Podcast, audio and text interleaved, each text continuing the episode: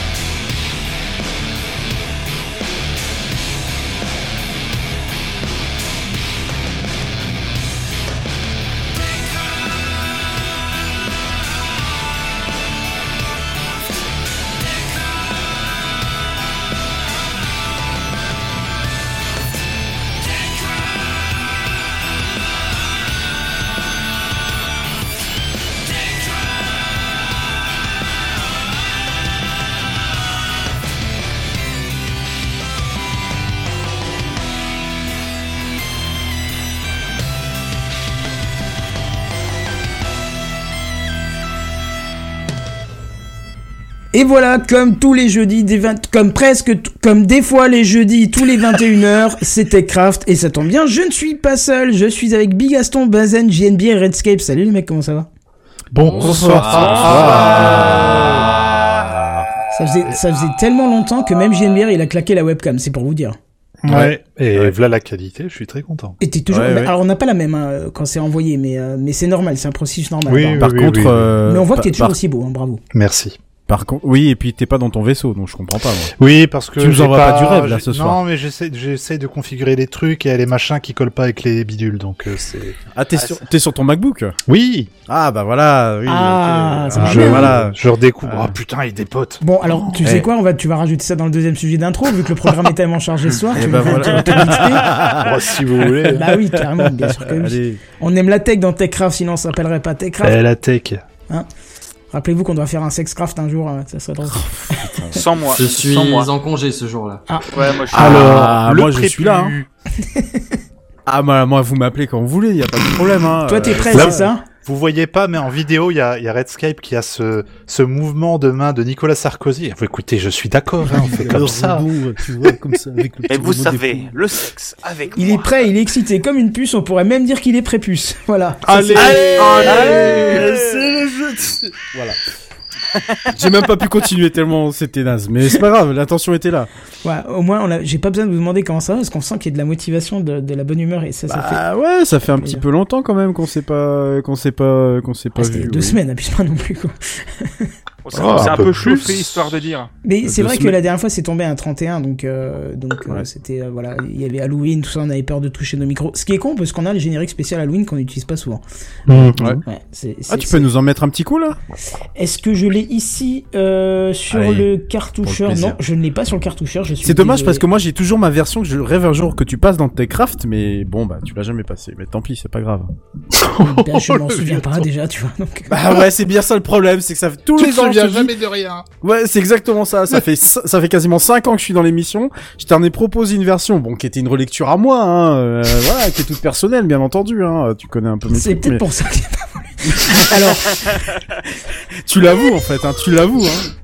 Ouais, non, non, mais- c'est pas vrai. Non mais d'accord, ok. Non non, mais très bien, très bien, très bien. Allez, c'est pas que je veux faire style de- d'échapper à, à ce sujet, mais je pense qu'on va peut-être passer à l'introduction si ça vous va. Ouais, c'est ça, oui. Vas-y. Ah, allez, let's go. Oui. Let's go. ouais. C'est l'introduction. Bon, on va essayer de faire vite aujourd'hui. Oh, tu parles, c'est encore un truc qui va durer des heures, ça. Euh, ouais, Et alors le moi j'ai le concerné se réveille pas. Il a- je précise, avant l'émission, il a dit Je pars 5 minutes, je vais écouter de la zik qui va me mettre à fond, comme ça je serai au taquet et tout. Et là, il laisse 20 secondes de blanc. Bon, bah, Ah. Mais non, mais. Ah alors, non mais 20 pardon, alors pardon, déjà, si on en est à parler de ce qu'il a fait avant l'émission, il était chaud patate. Moi je suis arrivé, je me suis dit mais... Ouais, mais t'es pas si chaud la patate que gestuelle. ça. Hein.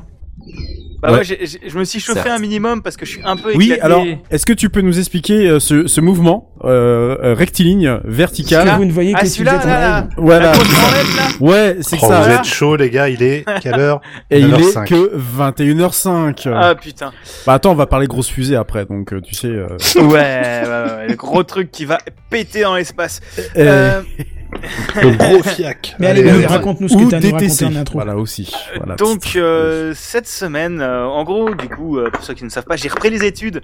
Donc c'est un peu le rush en ce moment de mon côté. Donc je me suis dit, j'en ai ras le cul de faire des épisodes de Capsule Pixel, donc qui est mon autre podcast en format que audio, ça me prend vachement de temps. Et je me suis dit, et si je tentais enfin quelque chose que je voulais euh, faire depuis euh, de longs mois maintenant, c'est du facecam. Et bah j'ai tenté ça euh, bah, le dimanche dernier, euh, ivre virgule à 17h30, il se dit au lieu d'aller se promener, s'il faisait des vidéos. Euh, donc j'ai tenté vite fait de euh, j'ai tenté vite fait du, coup de sortir mon appareil photo, de me foutre euh, un peu d'éclairage un peu à la sbeul et je me suis fait un facecam. Donc je suis assez content parce qu'avec un setup un peu à l'arrache et un texte sorti vraiment à la va-vite, ça a vraiment pas si mal rendu que ça.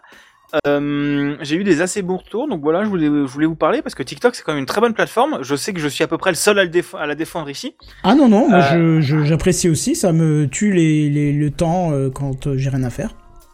Et euh, ouais, c'est très bien aussi pour ça, mais moi je trouve qu'en plateforme de création c'est aussi très cool. Euh, donc voilà, j'aime vraiment vraiment beaucoup ça, euh, quelle que soit le quelle que soit la plateforme. Donc voilà, je, je, vous- je voulais en parler parce que j'ai testé aussi DaVinci pour faire du montage. Avant, Ah, surtout, trop euh, bien. Tout mon montage je le faisais avec Caden Live, qui est un logiciel euh, libre. Pas bien du tout. Bah en vrai ça ça, ça non, c'est de la merde. Non, non, ne dis pas de- du bien de ce logiciel. Je t'interdis. Moi, Oh défenseur, là là là. moi, défenseur des logiciels libres, ce logiciel, je lui vomis dessus. Voilà. Redscape a ses avis mesurés, tu vois. Toujours. J'a- J'allais dire, c'est un logiciel qui me suffisait pour ce que je faisais, mais qui me suffisait plus à ce moment-là. Ouais, Et- ouais, ok. vas-y. Et j'avais besoin d'un peu plus que juste faire des cuts. Ah oui, t'es passé Euh, d'extrême en extrême avec DaVinci quand même. hein. Bah, je trouve pas. En fait, DaVinci, et pour avoir utilisé vite fait Premiere, je trouve DaVinci vachement plus clair que Premiere Pro. Euh, parce qu'en fait, les différentes étapes sont vraiment découpées dans l'interface, avec la première étape où tu importes tes trucs, euh, la deuxième et la troisième qui devraient être inversées, parce que la troisième, techniquement, euh, c'est en gros, tu, tu, tu fais ton dérushage. Genre, tu cut, tu cut tes trucs, tu mets à quel moment ça doit être. T'as une autre étape où tu peux animer les mouvements qu'ils font et tout ça, donc que tu fais après avoir des rushs. T'as une, une autre, dans un autre onglet vraiment bien à part où tu peux faire tout ce qui est, euh, tout ce qui est, comment s'appelle, colorimétrie, étalonnage. C'est ça, ouais. Et- t'as une, t'as une dernière étape qui est en mode deliver, qui est sortir ta vidéo. Et je trouve que c'est, ça va. Faut se faire un peu violence, j'ai pas encore mes réflexes, mais c'est assez utile à utiliser et surtout c'est un logiciel euh, très performant et hyper pro, gratuit. Gratuit, ouais. Genre, Mm. C'est un truc qui est aussi puissant Ouais, que Premiere Pro et gratuit. Un peu limité quand même. Euh, si, enfin, En version gratuite, oui. en version gratuite, euh, même la version payante est pas très très chère finalement quand on y réfléchit. Oui, bien, oui, c'est bien que sûr. 225 dollars, honnêtement, enfin euros ou dollars, je sais plus. Je crois qu'à l'époque c'était dollars. Et honnêtement, c'est quand même euh, raisonnable quand tu vois la qualité du logiciel.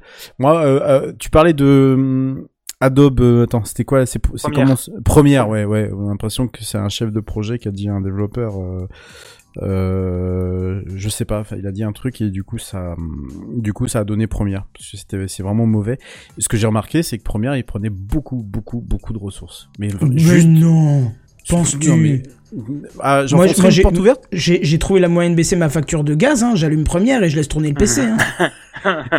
Tu peux mettre un générique Captain Obvious? Parce que j'ai Euh. l'impression d'avoir, euh, d'avoir, Bah, d'avoir ouvert une porte, d'avoir Ah oui, enfoncé une baie vitrée. Je sais même plus où sont mes jingles pour te dire. Bah alors euh, Ah, bah, écoute, Ah non, ça mais je prépare l'émission, euh. tout Ah, le- ça, nanani, nanana, ça fait deux semaines c'est pas retrouvé, puis en fait le jingle. Bah, en fait, je l'ai enlevé. Oh je là là, il ouais, est je l'ai enlevé en fait. Ah ça, mais non, mais regarde ça, c'est c'est quoi cette préparation? Je l'ai remplacé par Géopardy. Bon bah voilà, tu vois. En bah, plus, c'est de ta faute. Bah bravo. c'est très bien. Je crois que tu l'avais viré ce truc-là en plus. Mais non, il est encore là. c'est- Mon Dieu. Et du coup, voilà. je Sympa la petite ambiance. Première, euh, première qui est, je trouve, une usine à gaz tout en coûtant la peau du derche. Euh, Vegas qui est nul à chier. Et, euh, et euh, enfin, comment dire Ouais, Vegas que je. Vegas que je n'ai jamais pris le temps d'utiliser à son. Oui, c'est ça. C'est qu'en fait vraiment l'interface a mal vieilli. C'était Et une, le truc, t'as des pop-up.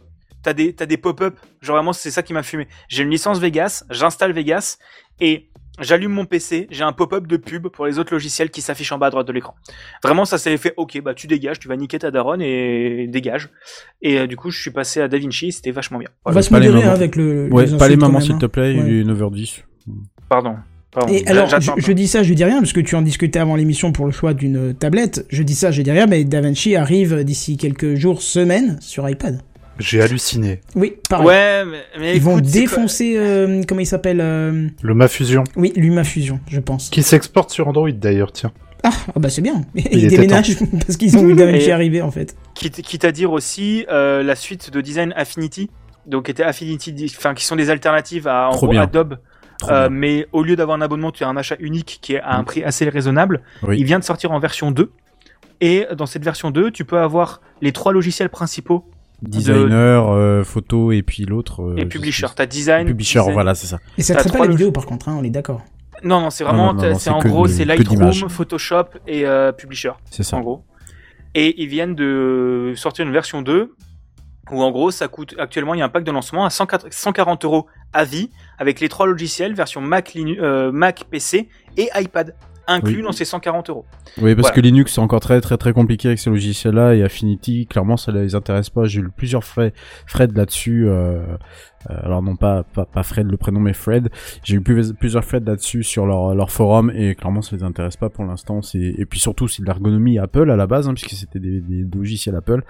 Et euh, ouais, il faut en profiter parce que même les versions en dessous là de la 2 euh, là, il y a le Black Friday. Je suis sûr qu'ils sont à moitié prix. hein. Et vous pouvez choper un designer qui est là une qualité littéralement au-dessus de Inkscape, qui est pas une merde, hein, bien sûr, mais qui euh, c'est un peu chiant de travailler avec Inkscape quand tu veux faire du vectoriel et euh, tu le chopes à euh, moitié prix de, je crois, que c'est 60 euros le plein, le plein, le plein prix d'habitude. Euh, Donc, Là, je suis euh, sur le site actuellement. euh, ouais. Affinity Design, si tu veux genre un logiciel, c'est 50 euros à vie pour une plateforme ouais, et, t'as cent- et c'est 120 euros pour les trois sur toutes les plateformes. Ouais, Ouais, c'est rien va, quoi. ouais, Franchement, c'est c'est rien pour ce type de logiciel, c'est vraiment Pour ce type de logiciel, c'est vraiment Si- que dalle. Ouais, voilà, pour se lancer dans et, et de qualité professionnelle. hein. Faut bien, le- faut bien le dire. euh, vraiment, c'est euh, et puis très ergonomique, très, enfin, très facile à prendre en main. Un peu comme DaVinci Resolve. Bon, DaVinci Resolve, j'ai mis quand même un petit. La petit colorimétrie est un peu ardue à prendre. Ouais, c'est ça. Ouais, ouais, ouais, ouais, ouais, euh, tout- Oui, euh, colorimétrie c'est imbitable, mais mais si tu veux, moi tu vois, j'ai du coup dans les vidéos ce que j'ai fait c'est du cut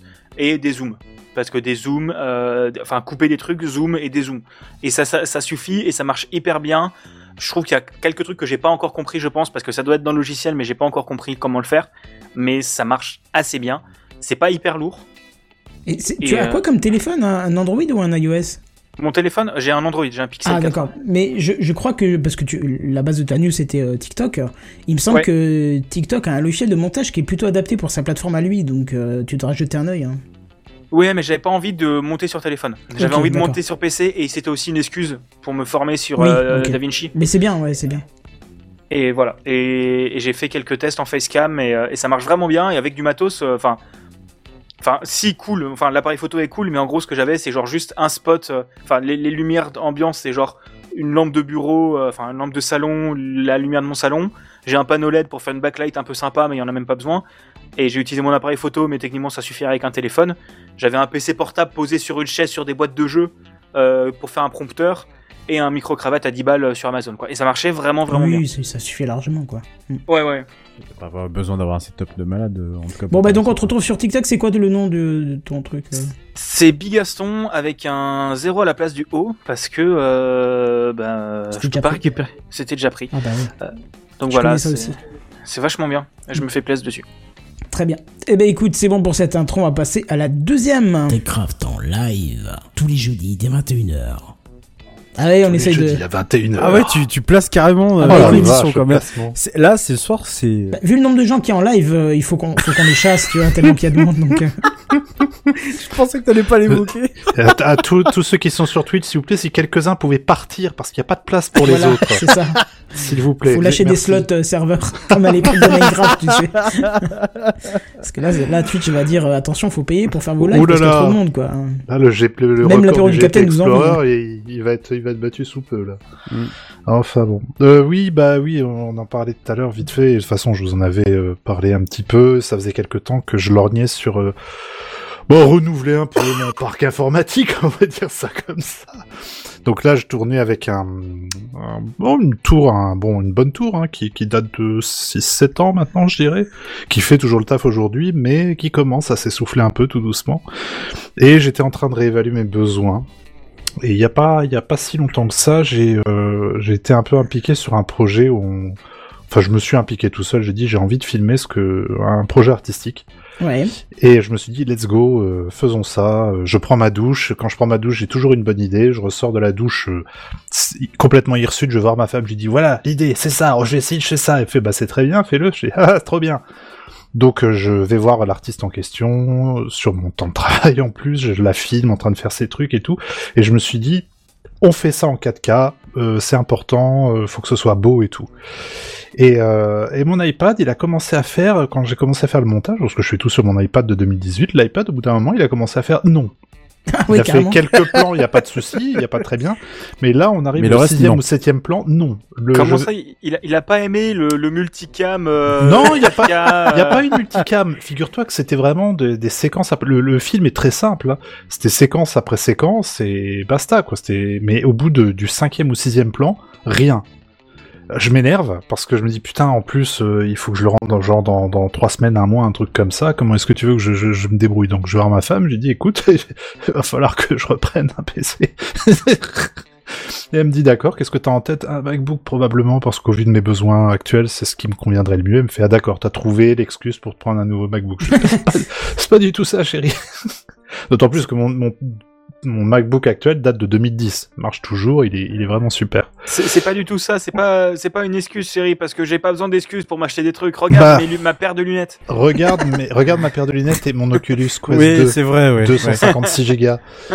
Mais sauf que là, on part sur des budgets qui sont tout autres quand même. Euh, j'ai voulu, enfin, j'ai vachement, j'ai vachement, j'ai commencé à regarder un petit peu ce qui se faisait. Il y avait le MacBook Air M2 qui me faisait de l'œil. J'aimais bien son design, j'aimais bien la gueule Ouais, qu'il mais avait. t'aurais, t'aurais galéré en termes de perf, en termes de perf, c'est pas. C'est exactement là-dessus que je me suis euh, concentré. Parce le fait que que, ce soit du refroidissement passif, par exemple, le fait que le CPU doit être, bah, tout doucement, le système va dire au CPU arrête, vraiment. Mm. Et euh, bon, bah ton calcul, il, ralentit, ralentit, ralentit jusqu'à ce que la machine refroidisse, et puis là, seulement tu repars. Donc je me dis, bon, MacBook Air M1, non, MacBook Air M2, non. Donc il va falloir lorgner sur euh, sur les M1 Pro, j'imagine, et d'autant plus que les M1 Pro euh, sont quand même au-dessus du M2 quoi qu'il arrive. Donc c'est un c'est un joli nom marketing le M2, mais ça reste quand même en deçà du, du M1 Pro. Je commence à me renseigner un peu. Ils me disent, ah, le 13 pouces, il est bien, il est portable et tout. Il est mobile. Après, il y a le 16 pouces. Hmm, Je regarde le 16 pouces. je fais, il est joli quand même. Je me dis, il faudrait peut-être que j'aille à la Fnac pour regarder, pour me faire une idée. Je vais à la Fnac, je fais, bah oui, c'est celui-là qu'il me faut, en fait. Il est grand, le son est incroyable. Le son est incroyable. Je, écouté plein, plein de musique dessus, le son est ouf. Mais, euh, finalement, c'est sur celui-là que je suis parti, mais à la faveur d'une bonne promo qu'il y a eu sur Amazon, c'est-à-dire qu'au lieu de 2800 balles, il est retombé à quasiment 2000 balles. De Ah 2100 euros, et en le faisant livrer au Luxembourg, j'en ai eu pour 100 euros de moins. Ah ouais, c'est Donc beaucoup là. c'était vraiment, euh, Ouais, c'était vraiment une bonne C'est occasion. presque un tiers du prix, donc ouais, c'est Bah, complètement. Et je crois que c'est parce que tout doucement les M2 Pro vont arriver, mais que je, je, je voulais une machine moi qui puisse me durer dans le temps, une machine qui puisse me durer 5-6 ans sans que j'ai à me péter le cul à, à refaire toute une config et tout. Et je sais qu'avec un, un MacBook, j'ai pas, j'aurai pas de soucis particuliers. Le PC que j'ai fera toujours l'affaire pour d'autres choses, hein, mais pour une machine, pour bah déjà, pour moi le clavier c'est vachement important. J'aime beaucoup le clavier du MacBook, j'aime beaucoup écrire euh, sur le MacBook. Euh, J'avais besoin d'une machine qui puisse gérer de la 4K, mais euh, au forceps sans, me poser de questions, et c'est complètement le cas. Et ça a été l'occasion justement, et là je rejoins un peu ce que disait Big Gaston, d'installer DaVinci parce que je me dis bah il faut que je monte, donc il me faut une nouvelle solution. Je peux utiliser éventuellement LumaFusion vu qu'il est compatible avec les nouveaux processeurs d'Apple. Tu peux utiliser des applications iOS sur MacBook, mais j'avais pas envie de rentrer dans ce délire. Je voulais vraiment une application de montage dans ce cas-là, quitte à avoir un ordi- Adapté au clavier et ordinateur. la souris, quoi. Ouais, voilà, exactement.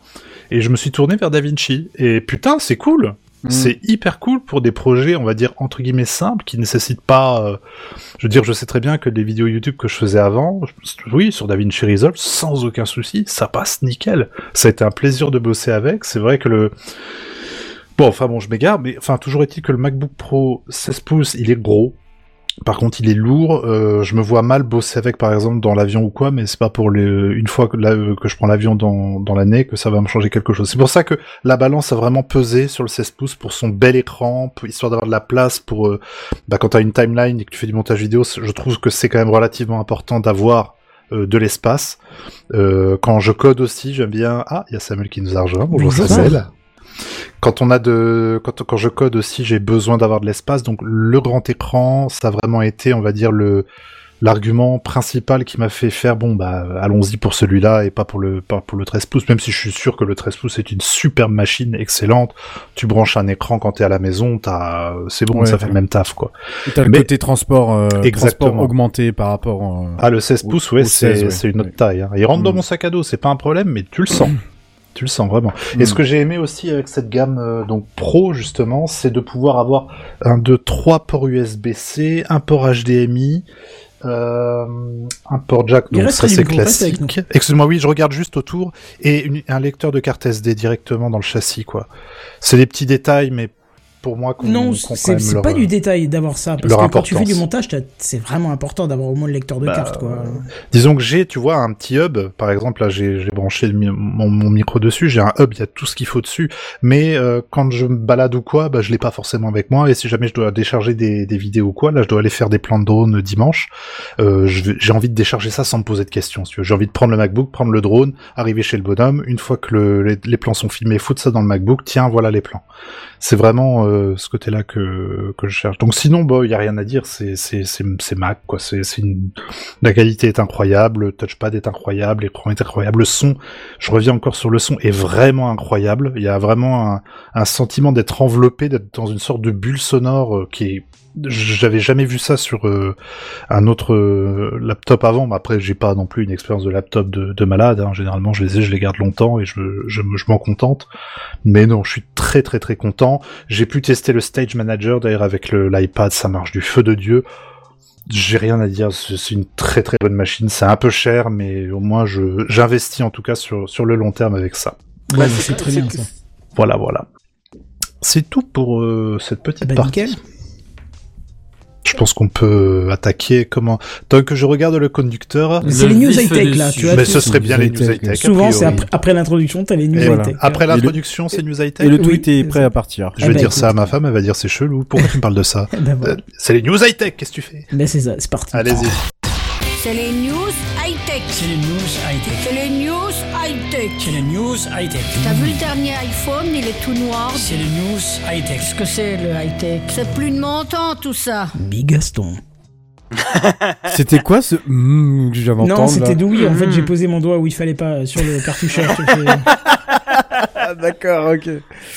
Alors, euh, moi, je vais vous parler de deux news un peu. Enfin, la première, euh, mi-badante, la deuxième, euh, je suis pas bien depuis deux heures. La première, je l'ai appelée Combien? Euh, Parce que c'est. Euh, vous, vous avez vu, j'ai du respect pour vous, je me suis Oui, éloigné. heureusement. Ça a Ouais, été fait, mais franchement, j'ai trouvé ça propre. moi, moi j'ai juste dit dans le tweet que t'apprenais à compter en VR. Ça te va? Ouais, ça me va. ça Bon, va. bah voilà, nickel.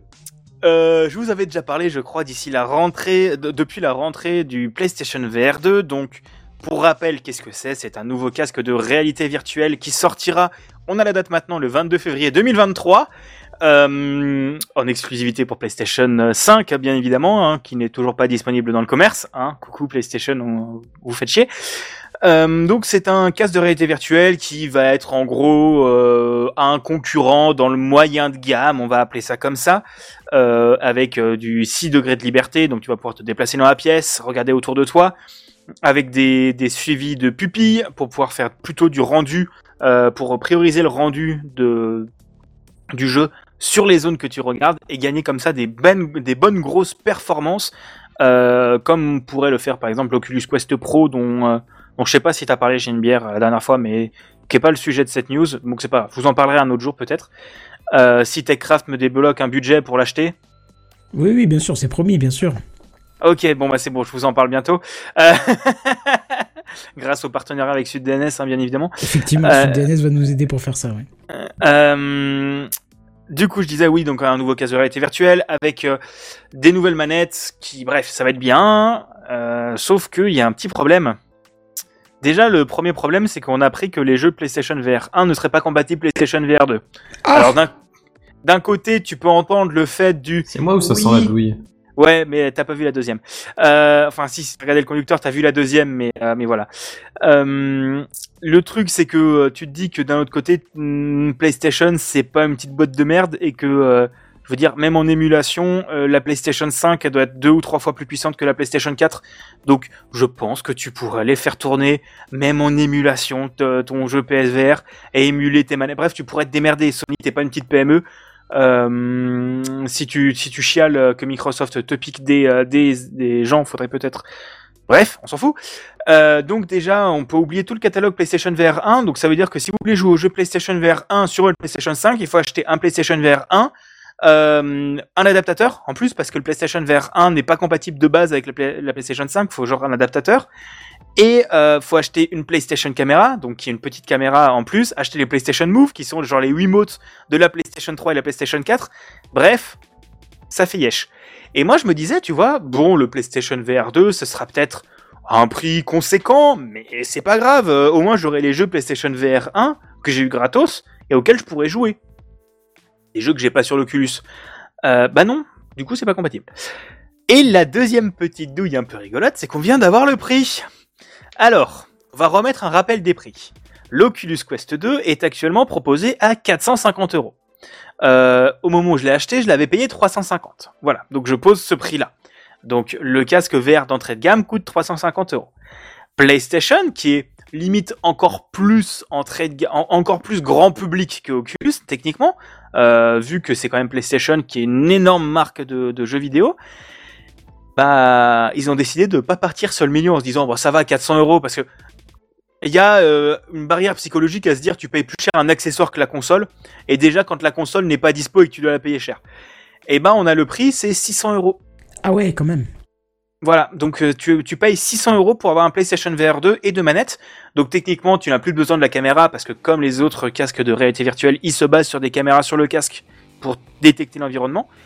Mais c'est 600 balles, euh, soit 50 euros de plus que la PlayStation 5. Ça fait combien en litres de gasoil, ça Euh, 2 litres. beaucoup. Et euh, en sachant que pour l'instant, en jeu annoncé, il y a quelques portages à la con, mais dont on s'en fout, et euh, un jeu que moi j'aurais pu vendre pères et mères pour y jouer, mais du coup non, parce que je tiens à mes parents et que euh, je pense qu'ils me permettraient pas de l'acheter, c'est Horizon Call of the Mountain, qui est un jeu en réalité virtuelle à grand budget, comme on peut... euh, on peut s'imaginer d'avoir un truc euh, à l'équivalent de Half-Life Alyx hein, en termes de, de gros budget et de, de, de déploiement de trucs dans l'univers de Horizon Forbidden West et de Horizon Zero Dawn, qui est un de mes jeux préférés. Donc autant dire que quand j'ai vu le trailer, je bordais un max. Et, euh, et ben non, j'y jouerai pas parce que 650 euros soit le casque plus le, le jeu. Autant Euh, prendre un iPad Air. Autant prendre un iPad Air, quoi. Voilà. Donc globalement, le truc c'est que euh, non, surtout pour ce prix-là, vaut mieux prendre un casque VR PC. Tu vois, tu vois. J'attends un peu plus, je prends un Oculus Quest Pro. Enfin, euh, je, suis juste dans l'espoir que vu que PlayStation veut maintenant avoir plus de 50% de leurs revenus sur PC, qu'ils sortent le jeu un jour euh, sur Steam VR. Il y a peu de chance, mais voilà. Donc ça, c'était ma première news. Bah, Il y a peu de chance, mais vu qu'ils ont sorti le premier sur Steam, bah, qui, qui sortent le premier sur Steam et qui sortent à peu près toutes leurs exclus sur Steam et ça fait partie de leur stratégie commerciale Hmm. maintenant d'avoir au moins 50% de leurs revenus sur PC. C'est euh, franchement, je pense qu'ils se privent d'un beau marché s'ils le sortent pas sur Steam, même dans un an, tu vois. Ouais, euh, moi, moi, je a- serais le premier à l'acheter, quoi, clairement. mais en termes, tu vois, en termes d'exclus, les grosses exclus, les Uncharted, les The Last of Us, Uncharted, The Last of Us, Spider-Man, le premier Horizon, comme tu l'as dit, et euh, il y a des leaks comme quoi Returnal arriverait sur PC aussi. Tous ces jeux-là sont sur PC. Euh, dans des versions remake, dans des versions améliorées. Death Stranding, qui était une exclue PlayStation, est aussi arrivé sur PC. Bon, il y a un moment, mais quand même. Bah, quand même. Euh, Il y a euh, du coup The Last of Us qui est quand même une très grosse licence. T'as euh, Returnal qui est un excellent euh, un excellent roguelike et il y a même des euh, des des enfin leur abonnement ils veulent en gros de rattraper Xbox quoi. Et donc ça m'étonnerait pas qu'ils le sortent peut-être dans X années sur euh, sur PC. Voilà. J'espère en tout cas. Ou j'espère être dans une boîte de jeux vidéo qui euh, en aura un et que je pourrais squatter. voilà. Voilà. C'était c'était ma première news. Mais tu veux, je suppose, passer à la deuxième, c'est ça? Euh, oui, je peux passer à la deuxième. Faut en émettre le- l'envie aussi, tu sais, si tu dis voilà. Ouais J'aurais pu te dire, dû dire Oh. non Il y a euh, environ 3 heures maintenant, euh, 17 heures, euh, 16 heures, je sais plus, 17 heures, euh, on a appris la fin de- d'un site que je respectais énormément, euh, le deuxième plus gros site d'actualité de jeux vidéo, euh, derrière jeuxvideo.com, euh, et le premier en termes de rigueur journalistique, on va dire ça comme ça, et de respect des lecteurs. Euh, L'un des seuls, l'une des seules rédactions encore, euh, encore, euh, comment dire, Propre. en- encore propre avec euh, JV Le Mag et euh, Ah, dans le jeu vidéo, Canard PC clairement, oui. Ouais, oui, clairement. euh, ouais, il y a pas il n'y a pas beaucoup de grosses rédacs, surtout ça fait presque 20 ans qu'ils existaient, euh, plus de 20 ans qu'ils existaient maintenant. Eh bien, euh, aujourd'hui, toute la rédaction étendue de Gamecult, donc à savoir les journalistes, euh, tous les techniciens, donc surtout Hubert et les autres personnes qui étaient à la vidéo, les pigistes aussi, ont fait jouer leur clause de session pour partir tous ensemble à partir du 7 décembre prochain. Donc l'intégralité de la rédaction de Gamecult va quitter Gamecult. Pourquoi? Eh bien, pour rappel, Gamecult est un site qui appartenait au groupe Unify, qui est le même groupe qui détient entre autres les numériques, d'où le rapprochement des deux rédactions, euh, et que euh, qui était euh, un, un des journalistes de, de le numérique, a souvent été à- été est souvent apparu sur Gamecult. Euh, donc ce groupe Unify appartenait lui-même à TF1. Et en gros, le 18 octobre dernier, littéralement le lendemain d'un déménagement de toute la rédaction de Gamecult et des numériques qui étaient dans un autre local avant, dans la tour TF1, euh, le groupe a annoncé vendre Unify à euh, l'entreprise Reworld. Pardon. Ouais, ouais, ouais, ça, ça, ça fait mal. Mm. En sachant que Reworld est un groupe très connu pour le peu de respect qu'ils ont pour la déontologie, déontologie journalistique, euh, entre autres uti- utilisation de rédacteurs d'autres pays euh, pour, en les payant à bas coût pour, euh, pour créer des articles de très très mauvaise qualité. Je sais pas si tu peux appeler ça de journalisme. hein. Non, non, non, mais c'est plus des journalistes. C'est Tu vas à peu près équivalent aux rédactions que Bolloré a racheté par exemple cet été, littéralement. C'est-à-dire que c'est voilà, tu, tu tu ponds du papier pour de la rentabilité, clairement. Ouais, c'est c'est un peu ça l'idée. Il y a des placements de produits euh, très flous, comme on peut les avoir entre autres euh, chez jeuxvideo.com, euh, ou plutôt jeux vidéo, je sais plus, euh, enfin le truc de Julien Chiez là. Euh, transformation du rédac chef en littéralement directeur de marque, directeur de produit. En gros, ça montre. Il existe euh, encore lui? Il est toujours vivant, Julien Chias Oh bah t'inquiète pas, euh, Ah, il est en- il était au Pégase l'année dernière, il va être cette année, il est au Ah, Game cool. Award Il est cette insupportable, j'aime pas. C'est, euh, tu vois, je peux pas trop l'insulter parce que j'aimerais bien pouvoir bosser dans le jeu vidéo, mais. Ah moi je m'en tape, moi je bosse pas dans le jeu vidéo, alors là je vais te dire. pff, Ok, donc et, tu vois, et je- pour- et pourquoi faire en fait? Parce qu'il est, si- il est si influent que ça pour que. Non, c'est l'un des. bah, Ah ouais. en, en France, Voilà. si ça reste quand même un. Du côté non, ne dis pas que c'est une autorité. Chut, chut, chut, chut, tu vas Non, pas une autorité, mais il est quand même, euh, il a quand même une grosse euh, influence. Et euh, en gros, euh, chercher comment faire absolument rentrer un pognon de dingue en faisant cruncher les équipes, entre autres, bref, euh, un enfer. Eh bien, euh, Gamecult était selon moi l'une des trois dernières grosses rédactions qui avait ce respect dans le journaliste jeu vidéo, par exemple avec Canard PC et JV Le Mag, hein, qui sont euh, deux autres rédactions que j'aime beaucoup. J'aime moins la, la ligne éditoriale de Canard PC, que je trouve euh, plus cinglante, mais je respecte leur euh, leur leur. Ah, euh, J'adore. Ils leur ont toujours statut. été comme ça, hein, c'est leur vision Oui, du oui, truc. oui, hein. oui, oui, Oui. mais c'est c'est juste moi, c'est personnel. J'aime pas forcément leur ligne éditoriale, mais je sais qu'elle est, euh, qu'elle est, enfin, qu'elle est neutre et qu'elle est impartiale. On va dire ça comme ça. Qu'il y a du travail et euh, et je sais qu'il y a beaucoup de respect et donc euh, voilà. Euh, Gamecult était aussi ce cas-là, donc sortir des enquêtes euh, en profondeur, donc euh, des enquêtes auprès des sur les écoles des jeux vidéo par exemple, des enquêtes sur des studios, ceux qui ont travaillé aussi sur Blue- Blizzard in Blue, un truc comme ça, qui était une grosse enquête sur quand il y a eu tous les employés de Blizzard Versailles qui se sont fait tège. Bref, des grosses enquêtes de profondeur. Et en plus, qui n'hésitent pas à mettre des bonnes notes de merde au gros triple A euh, en, ayant, en en ayant à peu près rien à foutre de se faire bannir. Euh, euh, voilà, donc euh, c'est, c'est, ils mettent pas un 21 sur 20, eux, il n'y a jamais eu un 10 sur 10 sur Gamecult. Le 10 sur 10 est la, est la note ultime à Ultime, atteindre qui, que- qui n'atteindra jamais parce que selon eux, et je suis assez d'accord avec eux, il n'y a pas de jeu parfait. Après Transport Tycoon, bien sûr. hein, c'est- Ouais, non, les Factorio. mais, euh, mais voilà. Et, euh, ils, ont gardé cette neutralité journalistique jusqu'à refuser une invitation de faire partie des jurys des Game Awards.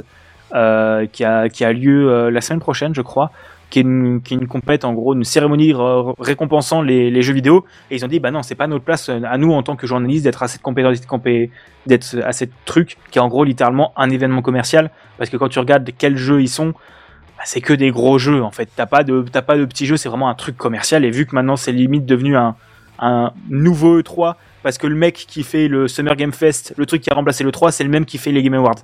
Donc en gros, c'est vraiment un, un, un E3 à 6 mois des E3. Bref. Euh, donc une nouvelle rédaction va prendre la place de celle-ci à partir du mois de décembre, on peut s'y attendre.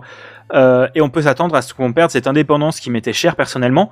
Euh, alors je ne taperai pas sur la nouvelle rédaction de Gamecult, hein, parce que bien évidemment le milieu de la presse, et la presse jeux vidéo en particulier, est un milieu très difficile, avec des salaires très bas, avec euh, une compétition immense.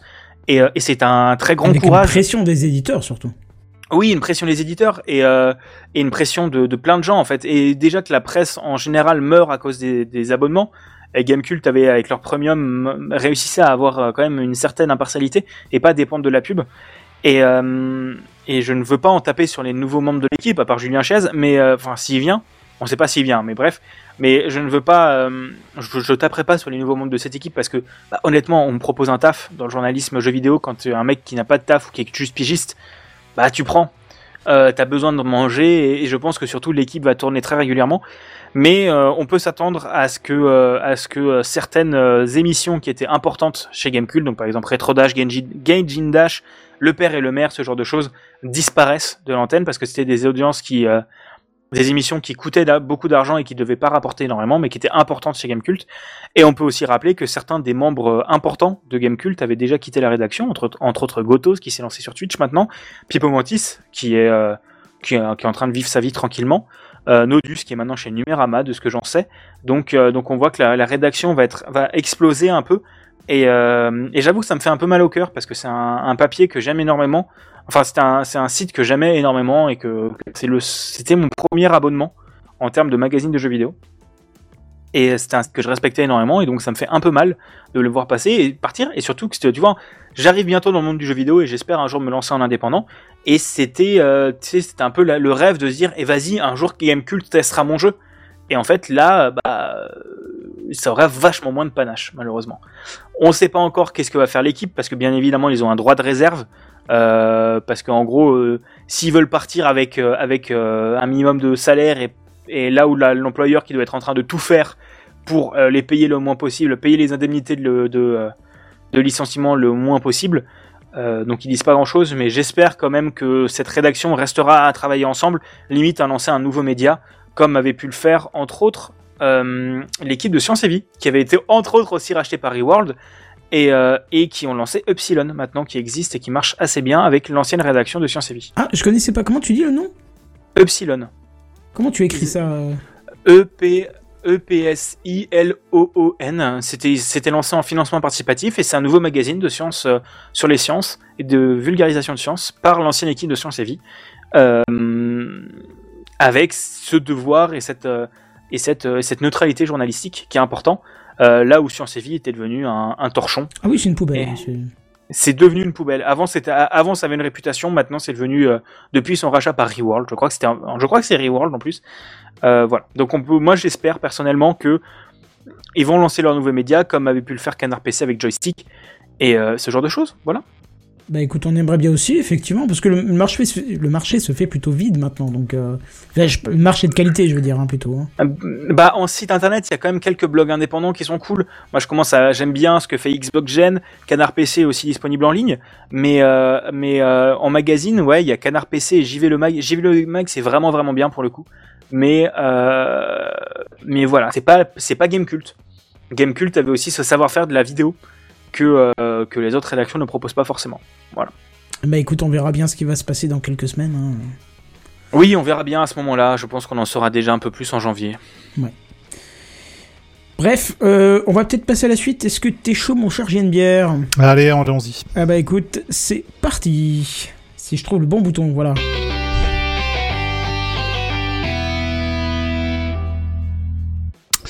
Alors, moi, j'étais en train de... Bonsoir Voilà, le cartoucheur ce soir, c'est pas mon truc. J'étais en train de, de chercher justement de quoi j'allais bien pouvoir vous causer parce que j'avais deux news la semaine dernière, mais il y en avait plus qu'une seule finalement et puis je fais oh chier, c'est pas, pas génial. Et, euh, et j'ai vu une, une news passer, je sais pas si vous connaissez le soft qui s'appelle Notion. Je l'utilise tous les jours, c'est ma Voilà. bible à moi, j'adore. Exactement. J'étais sûr que j'étais en présence de connaisseurs ici. Notion, donc, hein, pour ceux qui connaissent pas, je sais pas comment on pourrait définir Notion. C'est au-delà d'un bloc-notes. C'est vraiment moi un, soft que j'utilise vraiment pour.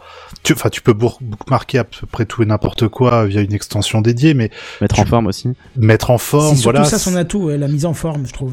Voilà, et le fait de pouvoir avoir une sorte de, je sais pas comment dire, ouais, c'est c'est un, c'est c'est au-delà du bloc-notes. Ouais, parce que je m'en sers plus comme bloc-notes, parce que je trouve qu'il est plus axé maintenant dans ranger tes infos bien oui, à l'endroit où il faut, ouais. euh, facile à, à retrouver, facile à classer, à, à interconnecter en plus, parce qu'il y a une no- il y a- il y a une notion, pardon. Il y a des possibilités d'interconnexion entre les trucs, des blocs uniques que tu peux mettre un peu partout. C'est non, c'est vraiment un outil c'est très très quoi. riche euh, si ouais si on prend le, le temps de se, se plonger un peu Oui, de ça temps, c'est un peu d'expertise. C'est un peu comme tous les bons outils, il faut quand même prendre le temps. Ouais, il faut prendre le temps. Maintenant, on va dire que pour l'utilisation que j'en ai, j'ai une utilisation très basique de Notion. J'utilise en sa version gratos, mais je le trouve, euh, enfin, hyper suffisant pour ce que ce que j'ai besoin. Euh, je peux organiser tout un tas de choses. Je peux déjà écrire euh, certains, je sais pas, des scripts, des machins, des points par point. Je peux attacher un un, un site euh, en, en lien que j'ai trouvé quelque part, etc. Je peux le catégoriser, tout ça. C'est vraiment super cool. C'est au-delà du, du notepad, c'est au-delà du bookmark, c'est c'est un peu tout ça à la fois et en même temps ça, pas ouais. du tout. C'est c'est un très très beau euh, un très très beau soft que que je que je vous conseille hein, parce que c'est disponible non seulement en ligne mais également euh, via une application euh, iPhone ou Android. Et donc aujourd'hui, je vois passer un petit truc euh, Notion qui annonce euh, Notion AI, donc euh, AI pour Artificial Intelligence, hein, intelligence artificielle. Et là, je vrille complètement parce que grosso modo, euh, et euh, Notion AI va t'aider à mettre, euh, à, rédiger tes idées, à les mettre en forme. Par exemple, supposons tu veux, bon, allez, on se met dans le mindset d'un d'un connard d'influenceur sur LinkedIn euh, qui se dit, il faudrait bien que je parle de mon travail tellement il est trop trop bien. Et qu'est-ce que je pourrais dire? Il faudrait que je fasse un post très long. Tu lances Notion AI, il va te dire de quoi tu veux parler. Tu lui dis, bah, je voudrais euh, écrire un post à propos de mon entreprise, que c'est très bien et qu'on a fait du chiffre et qu'on est content.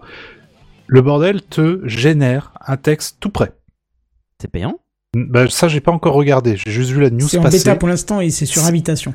Voilà. Ok. Mais euh, et j'ai j'ai halluciné en fait. Je me suis j'ai halluciné et d'un autre côté je me suis dit mais attends c'est pas si hallucinant que ça dans le sens où enfin si parce que c'est bien fait parce qu'effectivement pour tout un tas de, de personnes qui, qui qui bloguent ou je sais pas quoi ça peut avoir son utilité ou même pour décrire j'en sais rien une photo sur Insta ou peu importe ça peut avoir son utilité mais c'est pas les les premiers à faire ça.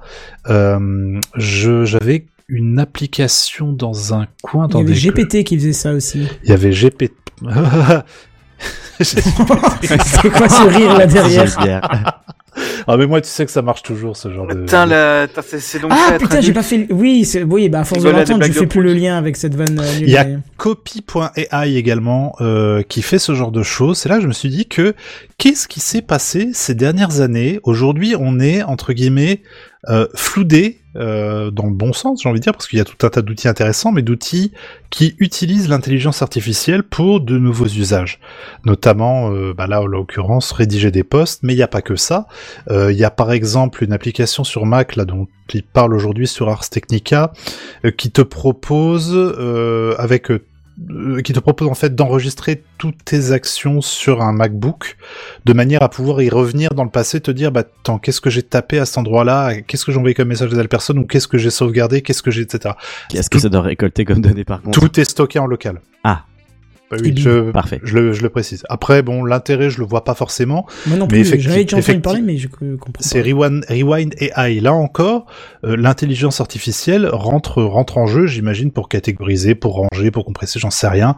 Ou tout simplement quand tu dois rechercher euh, des, des, des keywords très particuliers, que lui puisse retrouver euh, en fonction du contexte de, de, de quoi tu voulais parler. Admettons, pourquoi pas, ça existe. Euh, on a quoi? On a auteur.ai qui là par contre est un, un soft Microsoft en fait qui va enregistrer ce qui se dit dans une réunion, euh, genre sur Zoom ou quoi, et qui va te le retranscrire automatiquement par texte. Alors c'est du euh, text-to-speech, c'est pas nouveau, mais j'imagine qu'avec l'IA, il y a encore une fois, enfin l'IA, il y a encore peut-être un degré de, une granularité, une, une affini, une, enfin une finesse peut-être euh, plus De compréhension. plus marqué ouais de, com- de compréhension dans le texte. J'avais déjà testé, avait, je vous en avais parlé il y a quelques temps avec mon Pixel 3a il y a 2-3 ans de ça, où je l'avais utilisé en meeting. C'était pas mal. Ça permettait euh, d'avoir ouais des euh, Des bonnes vraiment la- notes, quoi. des bonnes grosses notes, mais euh, pas du tout mises en forme et assez dégueulasse. Euh, Qu'est-ce qu'on a d'autre? On a alors celui-là me- m'interpelle un peu, runwayml.com, qui là est une sorte d'éditeur vidéo en ligne. Grosso modo, tu peux faire ton montage, mais pas seulement. Tu peux tout simplement uploader ta vidéo, euh, marquer avec une sorte de petite gommette, euh, bah ça, je veux plus le voir. Et euh, arrive derrière et puis bah va grosso modo enlever l'élément qui t'emmerde dans, ta vidéo. Ou bien tu vas dire, euh, bah j'ai envie qu'il y ait un fond derrière ce personnage qui est au premier plan et sans fond vert, sans rien, il va te rajouter le fond dont tu as besoin avec un suivi, un tracking, etc. Donc de l'AI, on- de l'IA, on en a à toutes les sauces, absolument partout aujourd'hui, et ça devient normal.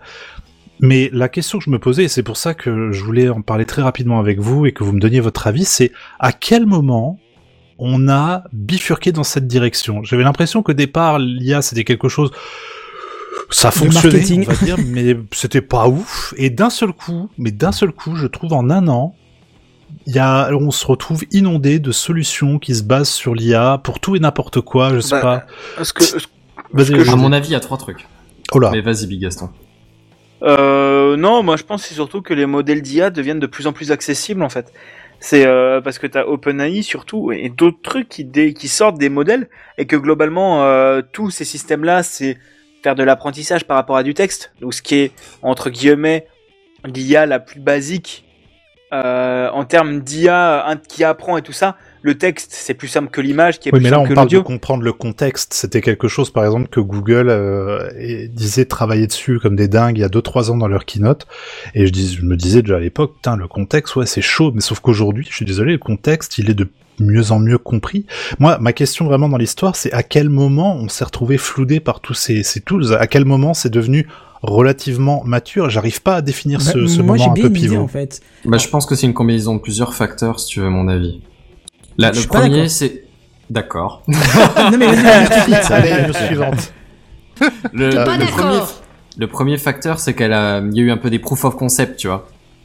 Et, et l'idée, c'est que du coup, les gens font ah tiens, ça a l'air de marcher plus ou moins, euh, et ça te donne des idées, tu vois. Tu vois ce truc-là, tu vas ah, et si on pouvait faire ça avec, et si on pouvait faire ça avec. Donc ça marche et tout le monde en parle. Du coup, c'est c'est un peu voilà. Deuxième, c'est que c'est c'est comme il disait un peu Gaston, c'est que ça a été rendu accessible. Tu vois, c'est non seulement ça existe, mais en plus il y en a plein qui sont libres, euh, ça se trouve un peu partout sur le net. Il y a des tutos de en veux-tu, en voilà. Donc les gens sont un peu stimulés, c'est assez accessible, donc c'est un outil avec lequel tout le monde peut un peu bricoler. Et ouais, le troisième, c'est juste l'attrait de la nouveauté, tu vois. C'est voilà. Oui, parce que en fait, de, enfin, l'IA telle que je la concevais il y a encore dix ans, c'était Siri, c'était du text-to-speech. euh, marque ça dans mon calendrier. Oui, voilà, c'est fait. Oh, elle comprend, c'est trop bien, tu vois. Mais Ouais, c'était, ouais, c'était juste des if-else dans tous les sens, quoi, au niveau Bah, du code, euh, tu vois. si, si je veux pas être médisant, hein, mais euh, le fond du truc, euh, on en est pas très très très très loin. Hein, c'est... Oui, surtout oui, le- in fine, oui. Vas-y, le vas-y, vas-y. truc, le, le truc aussi, c'est que on parle de l'accessibilité, donc il y a l'accessibilité aussi des logiciels, bien évidemment. Donc entre autres, on a, cité OpenAI. Je vous avais parlé du Whisper, hein, qui est genre euh, faire du text-to-speech, de la transcription de texte ultra rapide et ultra fiable. C'était pas accessible comme ça, et pas à ce prix-là, surtout qui est zéro. voilà. Et, euh, là, en fait, ce qui est aussi intéressant, c'est une accessibilité matérielle. Bon, en soi, euh, il y en a pas beaucoup, mais maintenant, à peu près toutes les cartes graphiques de Nvidia, les RTX euh, 2000 et 3000, se contiennent des choses vraiment faites pour l'IA. Et c'est quelque. Avant l'IA, avoir des puces dédiées à l'IA, c'était vraiment les lier, euh, lié à des euh, Réseaux neuronaux. à des réseaux neuronaux et à du matériel professionnel et spécifique. Maintenant, dans n'importe quelle carte que tu achètes à la base pour faire du jeu ou miner des bitcoins, tu peux, euh, tu peux euh, faire de l'IA parce que la plupart des solutions disent installer CUDA, qui est en fait CUDA, qui est le système d'IA de Nvidia. Et c'est un, c'est un avantage et un inconvénient, c'est que si tu as pas une Nvidia, euh, tu ne peux pas, euh, tu ne peux pas faire certains trucs d'IA Mm, rapidement. Tout à fait, ouais, comme du nerf ou des trucs comme ça, ouais. C'est ça. Mais euh, ouais, pareil dans les, bah, j'en reviens un peu au, au MacBook, mais effectivement, quand tu regardes les keynotes pour les MacBooks, c'est aussi, regardez dans notre processeur, il y a cette partie-là qui est liée à l'IA. Et la première fois que j'avais vu ça, je m'étais dit, mais attends, l'IA, c'est les réseaux neuronaux, c'est sur le net et compagnie. Non, maintenant, on a des trucs qui tournent dans le local.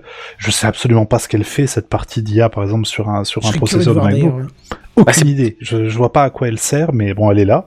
Bah sur, euh, sur- je peux te répondre chez Google. Ah, je sais bah- pas chez Apple, mais je peux te répondre chez Google. Vas-y. Dans leur dernière keynote sur la sur le Pixel, sur leur dernier téléphone, cette puce-là dédiée à l'IA était pour la photo et pour l'assistant. L'assistant Google était là pour faire une partie des tâches au lieu de les faire en ligne, tu les faisais en local, ce qui fait gagner du temps et tout ça. Et, euh, euh, techniquement, vu que ça coûte de l'argent aussi, bref, on s'en fout. Et t'as aussi pour l'image, en gros, la dernière chose qu'ils ont montré, c'est euh, faire du défloutage ou ce genre de choses, faire du traitement d'image en local directement au lieu de le faire en ligne. D'accord, donc c'est pour ça, c'est à ça qu'elle sert la puce. Enfin voilà, tou- toujours est-il, on va pas, on va pas s'étendre sur le sujet des, des heures et des heures, mais je suis, euh, je me suis pas rendu Un compte. truc qui va durer des heures, non? Ouais, hein. Je me suis pas rendu compte à quel point en fait on s'est retrouvé submergé par tous ces outils euh, basés sur de l'IA et, et tout ce qu'on peut faire avec aujourd'hui et tous les, les champs des possibles que ça ouvre parce que là le, le truc que Notion a montré, la petite démo, moi je la trouve particulièrement bluffante. Euh, bientôt, je veux dire, nos conducteurs, on va... ça va être. Bon alors, je veux parler de Nintendo qui a sorti la Switch. Et hop, là, tu vas lui balancer ça, il va te balancer un texte et t'auras plus qu'à le revoir vite fait pour voir si ça te convient et let's go. Tu vois ce que je veux dire Ils ont Et- parlé d'une dispo en français? Euh, non, j'en ai pas vu. Moi, je vois déjà Et- bien le, le jingle Techcraft IA tous les jeudis dès 21h. Et tu sais, non, alors attends, concept, concept. C'est pas- tu c'est fais mal, le, tu fais le conducteur dans le dans le dans Notion, et une fois qu'il est prêt, tu le passes en texte ou speech. Très bien Et ça. Plus d'animateur, plus rien. Oui. T'as juste un petit Bonsoir. bonsoir, Tout ça, c'est parfait. bienvenue dans le Steakcraft. Ah ouais, j'ai- trop bon ça. IA j'ai et j'ai aussi quelque chose à ajouter. On parle beaucoup de notions, mais ça existe pour le code maintenant, Oui, Euh, avec euh, Visual, euh, Avec GitHub GitHub Copilot, Copilot. sur Visual Studio, oui, tout à fait. qui est en Qui gros est maintenant assez bluffant aussi. ouais. qui est très bluffant. Moi, je l'utilise pas, mais en vrai, c'est incroyable. Bon, ça pose d'autres problèmes, c'est qu'en gros, ils ont sucé des, des, des bases de données de code qui Oh. n'étaient pas libres de droit, et donc ils respectent pas les licences, donc ils sont en train, ils sont en train de se prendre une classe action au cul. Mais ça Mais- marche vachement bien. mais ça marche vachement bien. Même sur des frameworks à la con, euh, Mm, mm, mm. ça marche vachement bien. Voilà. Ouais, Pourquoi ça, tu ça crois que il a- de, pardon. Pourquoi tu crois que JNBR il attend et tourner des plans de caméra alors qu'il bosse normalement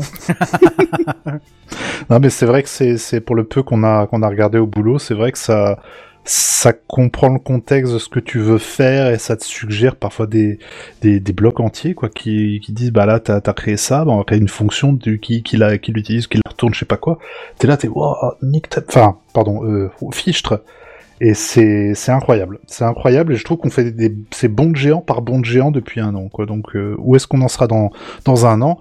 Écoutez, euh, restez euh, connectés, nous ne manquerons pas de vous en faire un petit retour. Nice. Voilà, Oui, voilà. tout à fait, Marise.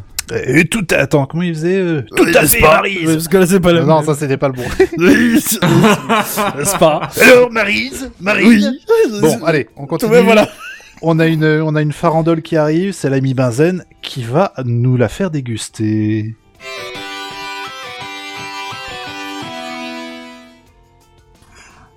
Euh, oui, oui, tout à fait. Eh bien, figurez-vous que je vais vous parler de deux trois petits trucs. Alors, euh, pardon Redscape, hein, mais je vais parler un peu d'espace parce que j'ai vu une news et j'ai Mais fait pourquoi attends tu mets quoi Mais pourquoi tu mets jamais ça dans, dans Spacecraft? T'es chiant. Mais, mais- mais j'allais pas faire genre deux news de, du bouquet de news et Eh ben, 20 si. minutes plus tard une autre Si. news du bouquet de news. Eh ben si, si, tu sais c'est quoi? un bouquet, il faut que ce soit. Eh ben je vais te changer, en- je vais te changer le conducteur. Tu sais quoi? Tu vas venir le dire dans Spacecraft. Voilà, c'est tout. Allez Ok. Ça t'apprendra. Et donc, Tu- pardon, en fait, je, zom, zom, zom, zom, zom, je vais vous parler de Discord. Je vais donc vous parler de Discord, figurez-vous, qui viennent de se faire, euh, je vais dire péter les genoux, mais non. Ouais, vu Euh, la somme, c'est plus taper sur les doigts. Hein. Ouais, Ouais, mais je sais, je, je sais pas exactement. C'est un peu plus que symbolique quand même, mais euh, enfin, j'en sais rien. Je sais pas du tout quel est le, le, le budget de Discord en vrai. Je t'avouerai que j'ai pas regardé ça. C'est une grosse Euh, boîte mais en, en tout cas. gros, hein C'est une très grosse boîte en tout cas. Ouais. Et une très Euh, grosse Discord, boîte bon, on le veut- représentera peut-être pas. euh, c'est en gros un des, une des entreprises qui a pris la cote de ouf et une grosse connaissance en, euh, du, du- du grand public, on va dire, euh, via le, les, les derniers confinements. euh, qui vous permet de communiquer à l'écrit, à l'oral, euh, même en vidéo, avec d'autres gens. D'ailleurs, rejoignez-nous sur discord.techcraft.fr. Viens des... La perche est lancée. C'est ça.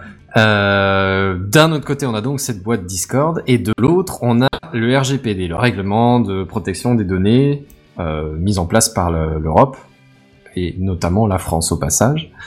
Euh, la France, qui, euh, qui est donc un pays qui vient de foutre via la CNIL, l'autorité nationale de l'informatique et des libertés, si je dis pas de bêtises, commission nationale, pardon, à informatique et liberté, une amende de 800 000 euros, bam, à Discord. Alors Ah ouais. pardon, mais euh, 800 000 balles, moi personnellement, ça fait quand même un petit budget, tu vois. C'est euh, certes, j'ai pas le Bah, tu fais rentrées gaffe à la fin d'argent du de mois, quoi, tu Discord, restes avec les mais pattes, quoi. ouais, c'est ça. J'appellerais ça une sale journée quand même. Euh, alors pourquoi est-ce qu'ils se sont pris une amende? Bah évidemment parce qu'ils respectaient pas le RGPD. Euh, dans l'idée, il y a eu quelques laxismes, hein, on va dire clairement. On- ils n'avaient pas de politique de suppression des données. Notamment si vous arrêtiez d'utiliser Discord euh, 3, 5 ans plus tard, il y avait toujours vos données qui étaient dessus. C'est complètement contre le ce que ce que ce que ce que recommande le re- requiert le RGPD. Euh, sachant que en vrai ils ont reconnu tout simplement qu'ils n'avaient pas de qu'ils avaient pas de politique de suppression des données. Euh, et bon, il y, a- deux trois autres trucs, hein, on vous les passe, mais euh, les, les mots de passe étaient pas assez exigeants en termes de sécurité. Euh, Il y avait deux trois autres trucs comme euh, comme euh, oui, en gros, il, il y a- le seul truc qui les sauvait, c'est qu'ils faisaient pas commerce de vos données a priori. C'est la, et- c'est et la grande ligne droite. Est-ce que tu expliques pourquoi le prix est si bas? Euh, alors oui, il y, a- il y a deux, il y a deux raisons pour lesquelles le prix est, alors si bas, je sais pas du coup, mais mais en gros la, la justice a tenu compte de, de, de deux choses. La première, c'est qu'ils ont été très réactifs, c'est-à-dire qu'ils ont été, euh, à- ils ont collaboré avec les auditeurs, on va dire, et qu'ils ont du coup euh, bah, coopéré et mis en place derrière les recommandations assez vite. Donc en gros, ils ont rien foutu tant qu'on les a pas emmerdés. Mais une fois qu'on est venu leur poser des questions, branle-bas de combat, euh, ils ont tenu compte de ce qu'on leur disait. Euh, et la deuxième chose, il me semble que c'est juste parce que c'est une petite entité euh, et que du coup la- la- les sanctions économiques ont été un peu baissées. Notamment, c'est une petite entité et qui ne vend pas vos données personnelles. Donc le fait qu'elle les ait gardées, a priori, c'était pas trop pour en tirer un usage euh, lucratif. Bah, Et du coup, la, la justice a dit bon bah euh, ok ils ont ils ont ils ont ils ont rien branlé, mais c'est pas non plus comme si c'était euh, ça portait particulièrement un préjudice aux gens euh, directement dans l'immédiat. Et ce qui est assez intéressant aussi, c'est que Discord, bon, ça fait très longtemps que j'utilise, j'adore cette application, et que déjà, petit 1, c'est des élans de techos. Euh, genre, ils font des articles de blog sur, ils expliquent leur, leur, leur fonctionnement technique sur comment optimiser les trucs, donc ça, c'est très cool. Et, euh, et l'un des trucs aussi pour lesquels j'ai vu qu'ils avaient été épinglés, c'est que, en gros, si tu fermes Discord, en fait, si tu cliques sur la croix, ça ne ferme pas Discord, ça le minimise dans ta barre de tâches, et si tu es connecté dans un channel vocal, euh, tu restes connecté au channel vocal. Ah oui effectivement il y a ça, j'ai complètement oublié de le mentionner. Ouais ouais tout à fait tout à fait. Et ils ont corrigé ça par un pop-up qui s'affiche maintenant, qui te prévient euh, attention, vous êtes encore connecté dans un channel vocal, bref, on s'en fout. Mm. Et aussi, Discord, depuis quelques mois, ont amorcé une vraie stratégie euh, commerciale en France en particulier, avec euh, la création de différents comptes de réseaux sociaux pour TikTok France, Ah, enfin pas TikTok France, euh, sur TikTok pour Discord France, euh, sur Twitter aussi, et un bon stand à la Paris Games Week de la semaine de il y a deux semaines, et euh, ce genre de choses. Et un- une énorme pub dans le métro, ce genre de choses. Ils ont vraiment commencé à démarcher en France pour essayer d'obtenir des nouvelles personnes. Et je sais toujours pas comment ils arrivent à être rentables parce que s'ils font pas commerce des données perso, ce que j'espère et je suis content, euh, comment ils font pour être Mais tu as rentables des options payantes hein, sur Discord. et- Oui, mais tu vas ouais, pas il me dire semble que, les 3-4 boîtes personnes aussi qui... euh, qui hébergent des Discord, euh, elles, le payent. Non, elles peuvent pas héberger Discord, c'est que chez eux. hein. Enfin, il va Ouais. dire qui qui créent des, des Discord. euh, ouais. Ça, ça dépend. Tu peux avoir, tu peux avoir certains trucs payants, mais c'est pas la grande majorité. Et, euh, et je me demande comment ils arrivent à être payants et, et voilà. Comment ils arrivent Être à être, rentable. euh, à être rentables. Oui. Parce que je pense qu'ils ont beaucoup d'utilisateurs et que oui, il y en a plein qui payent Nitro, mais euh, Je t'avouerai que j'ai pas du tout regardé quel était leur modèle économique. J'ai juste vu que c'était a priori pas la vente de données personnelles. non, en gros, ils ont un abonnement Ouais, enfin, qui peut ils ont payer été- pour avoir plus de custom. euh, Ouais, alors attention, ils ont été comme épinglés euh, au départ avec ça. hein. Euh, justement par le, le monnayage de, des données personnelles. Donc C'est pour ça que je ne voulais pas qu'on y passe, mais bon, avec le temps, bah, comme tout le euh, monde ça s'est atténué parce qu'avec le temps, euh, effectivement, il y a eu ces formules nitro, ça leur a donné un autre modèle économique, mais je suis pas sûr que c'est ça qui fasse tourner. Exactement Non, je pense qu'ils doivent, qu'ils doivent les collecter un partenariats, truc. les sponsoring euh, qu'ils peuvent effectuer avec euh, des chaînes Twitch ou, ou YouTube, ce genre de choses là. Moi, je pense que tu as aussi maintenant du coup les boosts. Euh, donc en gros, tu peux booster un Discord, Mm. un channel Discord pour avoir plus de personnalisation. Et ce que je vois aussi en, en termes de données qu'ils peuvent collecter et que pour moi sont vraiment revendables, c'est les jeux auxquels tu joues. Parce qu'en Oui. gros, tu vois ton activité de jeu et ça, les éditeurs, c'est ultra important pour eux et ultra intéressant. Et je pense que ça peut permettre de, de de revendre ces données qui sont pas des données euh, hyper sensibles d'un autre côté, enfin qui permettent de faire de la pub ciblée, mais qui sont pas des données de très haute sensibilité. Et, euh, et honnêtement, si euh, s'y permettre un logiciel que j'aime comme Discord de rester gratuit, euh, les éditeurs savent savoir à quoi à quoi je joue, bah honnêtement, je m'en fous un peu. Voilà. Voilà, voilà. Et ouais. ben, du coup, je vais vous faire mes deux autres news après dans la version, euh, dans, dans la, dans le dossier. Des- Non, c'est dans, de dans. Spacecraft. Section, ouais. Enfin, je, je- j'étais en train de chercher quel était le terme, mais Spacecraft. section, Spacecraft, dossier, Spacecraft, dans ouais. Spacecraft. Comme depuis deux ans. Tout simplement. C'est- voilà. Oui, mais oui, c'est c'est quoi, ça. c'est quoi Spacecraft? C'est Ouais, une section, c'est une 4 section. ans. Oui, c'est une section, oui. Oui, bah voilà. Ah c'est oui, une section d'accord, que je voilà. cherchais. Ok, ok. Le mec, il me casse les, hein. Alors, Les De cacahuètes. rien. bon, à tout à l'heure. Et donc, oui, pardon, j'ai oublié de faire la transition. Et non, non, mais oui, mais c'est- Ça va, on te laisse Et bien donc- pédaler, euh, tout va bien Ça va aller. Alors attends, attends, attends, attends. Vous voulez que je joue au con, je joue au con. Et donc je vais passer le, on va passer au dossier de la semaine. Pseudo, je te laisse la parole. Tu dernier truc là Tu as vu l'iPad qui est sorti la dernière fois C'est le dossier de la semaine. C'est le dossier de la semaine. C'est le dossier de la semaine. C'est le dossier de la semaine, mes amis. Ah, ça c'est moderne. Ça, c'est moderne. Insérer pseudo. ouais, bah voilà. Ouais, c'est ça. Et Bigaston. Oui, parce qu'on va, en parler tous les deux. Alors moi, j'ai préparé un petit texte Oui. quand même pour le dossier que je présentais, mais Bigaston, on va en discuter ensemble. Tu lèves la main plutôt que de me couper dans en plein milieu de la phrase, et puis on... D'accord, je on- te, je te coupe pas du coup. Ça marche. Ok, bah, attends, je vais même baisser la fenêtre, sinon je te verrai. Enfin, si tu fais des grands signes. Voilà. Alors aujourd'hui, voilà. Pour le dossier de la semaine, moi je voulais vous parler d'une de un de mes derniers coups de cœur euh, que j'ai, euh, un de mes derniers services coups de cœur que j'ai auto hébergé chez moi. Ça s'appelle Paperless NGX. Euh, mais c'est quoi Paperless? D'ailleurs, euh, je précise, on va laisser de côté le NGX parce que ça signifie juste que c'est un fork euh, Next Generation du service qui s'appelle Paperless euh, originalement. Hein. Alors, Paperless, c'est un système de gestion de documents euh, qui vous propose de transformer vos documents physiques en documents numériques archivables et consultables si besoin en ligne, histoire d'avoir moins de papier et tout de même une facilité de recherche de documents. Parce que je sais pas si vous êtes comme moi, mais moi je déteste la paperasse. Classer les factures, les avis d'imposition, Hmm. les documents de la banque, c'est un truc qui me saoule. C'est mon kiff. Bah voilà, bah moi j'aime pas et j'ai surtout un Ça mal me fou. fout la gaule. Ah, bah moi j'ai Ah surtout ouais, un mal fou à retrouver les documents. tu vois. étrange, un peu étrange. Oui, carrément même. Bien awkward, mais, mais pourquoi pas. Et euh, eh bien là, avec Paperless, plus de soucis parce que vous scannez votre document ou vous le prenez en photo, hein, parce que de nos jours, nos appareils photo de nos téléphones font quasi aussi bien que les scanners, et hop, vous envoyez ça sur euh, Paperless et c'est top. Alors, pour commencer, comme je vous l'ai dit, et c'est là que je te demanderai, Bigasson, de me raconter deux trois bricoles à la fin de ma phrase, euh, c'est un service à héberger soi-même, donc ça demande quand même un petit peu de connaissances techniques, de serveurs, de Docker, de curl, etc., etc. Mais si vous maîtrisez pas ça, euh, à part une petite complexité inutile sur les droits accordés au service, ça s'installe quand même relativement bien. Euh, ça peut être sur du serveur dédié, sur un petit Raspberry Pi, voire même sur un NAS si vous avez, si, si vous en avez un qui supporte Docker. Et justement, Bah. là, je te, je te laisse la parole, Bigaston. Ouais, je sais qu'on en avait discuté un peu parce que j'ai aussi ce problème de mes papiers. En fait, ils sont dans cette armoire là. Et que globalement, oui, c'est très podcast, mais bref, dans une armoire derrière moi, tu sais, faut faire de l'audio description. Dans Mais une armoire on voit derrière l'armoire moi. et on voit que t'es jeune et que t'as pas encore beaucoup de papier. Ouais, c'est Ouais, je dois avoir Ouais. un classeur et deux pochettes et c'est un énorme bordel et que je m'y retrouve pas. Genre vraiment, je devais chercher un papier, mon avis d'imposition.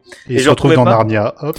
Surtout que l'avis d'imposition, est numérique sur Ouais, impôt.gouv.fr. Ouais, mais j'arrivais pas à me connecter au site parce que j'avais pas mon numéro d'imposition. Euh, Parce que je pouvais à France Connect, je me connecte avec mon compte Amélie. Que tu aurais pu Mais- mettre sur Bitwarden. Voilà, TechCraft. Oui, mais bref, moi j'ai mon pour me connecter à France Connect, j'utilise Bitwarden, mon compte Amélie. Sauf que là, euh, il y a désactivé Amélie pour accéder aux impôts. Accéder aux impôts. Bref, on s'en branle. Euh, moi, j'ai moins eu de problème que toi parce que du coup, on avait discuté un peu. euh, Oui, du coup, je veux dire, j'ai beaucoup de papiers et que moi aussi, c'est un problème pour les retrouver. Donc, quand tu m'as parlé d'un truc où c'était pas le bordel comme dans mon Xcloud, mais un truc vraiment fait pour, j'étais en mode oui, je veux, et que surtout que je ne sais pas quoi installer sur mon serveur, donc je veux des services à installer dessus. Et on avait discuté un peu, et t'avais dit que toi, ça avait été la galère, une galère de droit. Euh, parce que tu as une installation, je pense que tu vas en parler après, un peu spéciale, oui, oui, oui. un peu.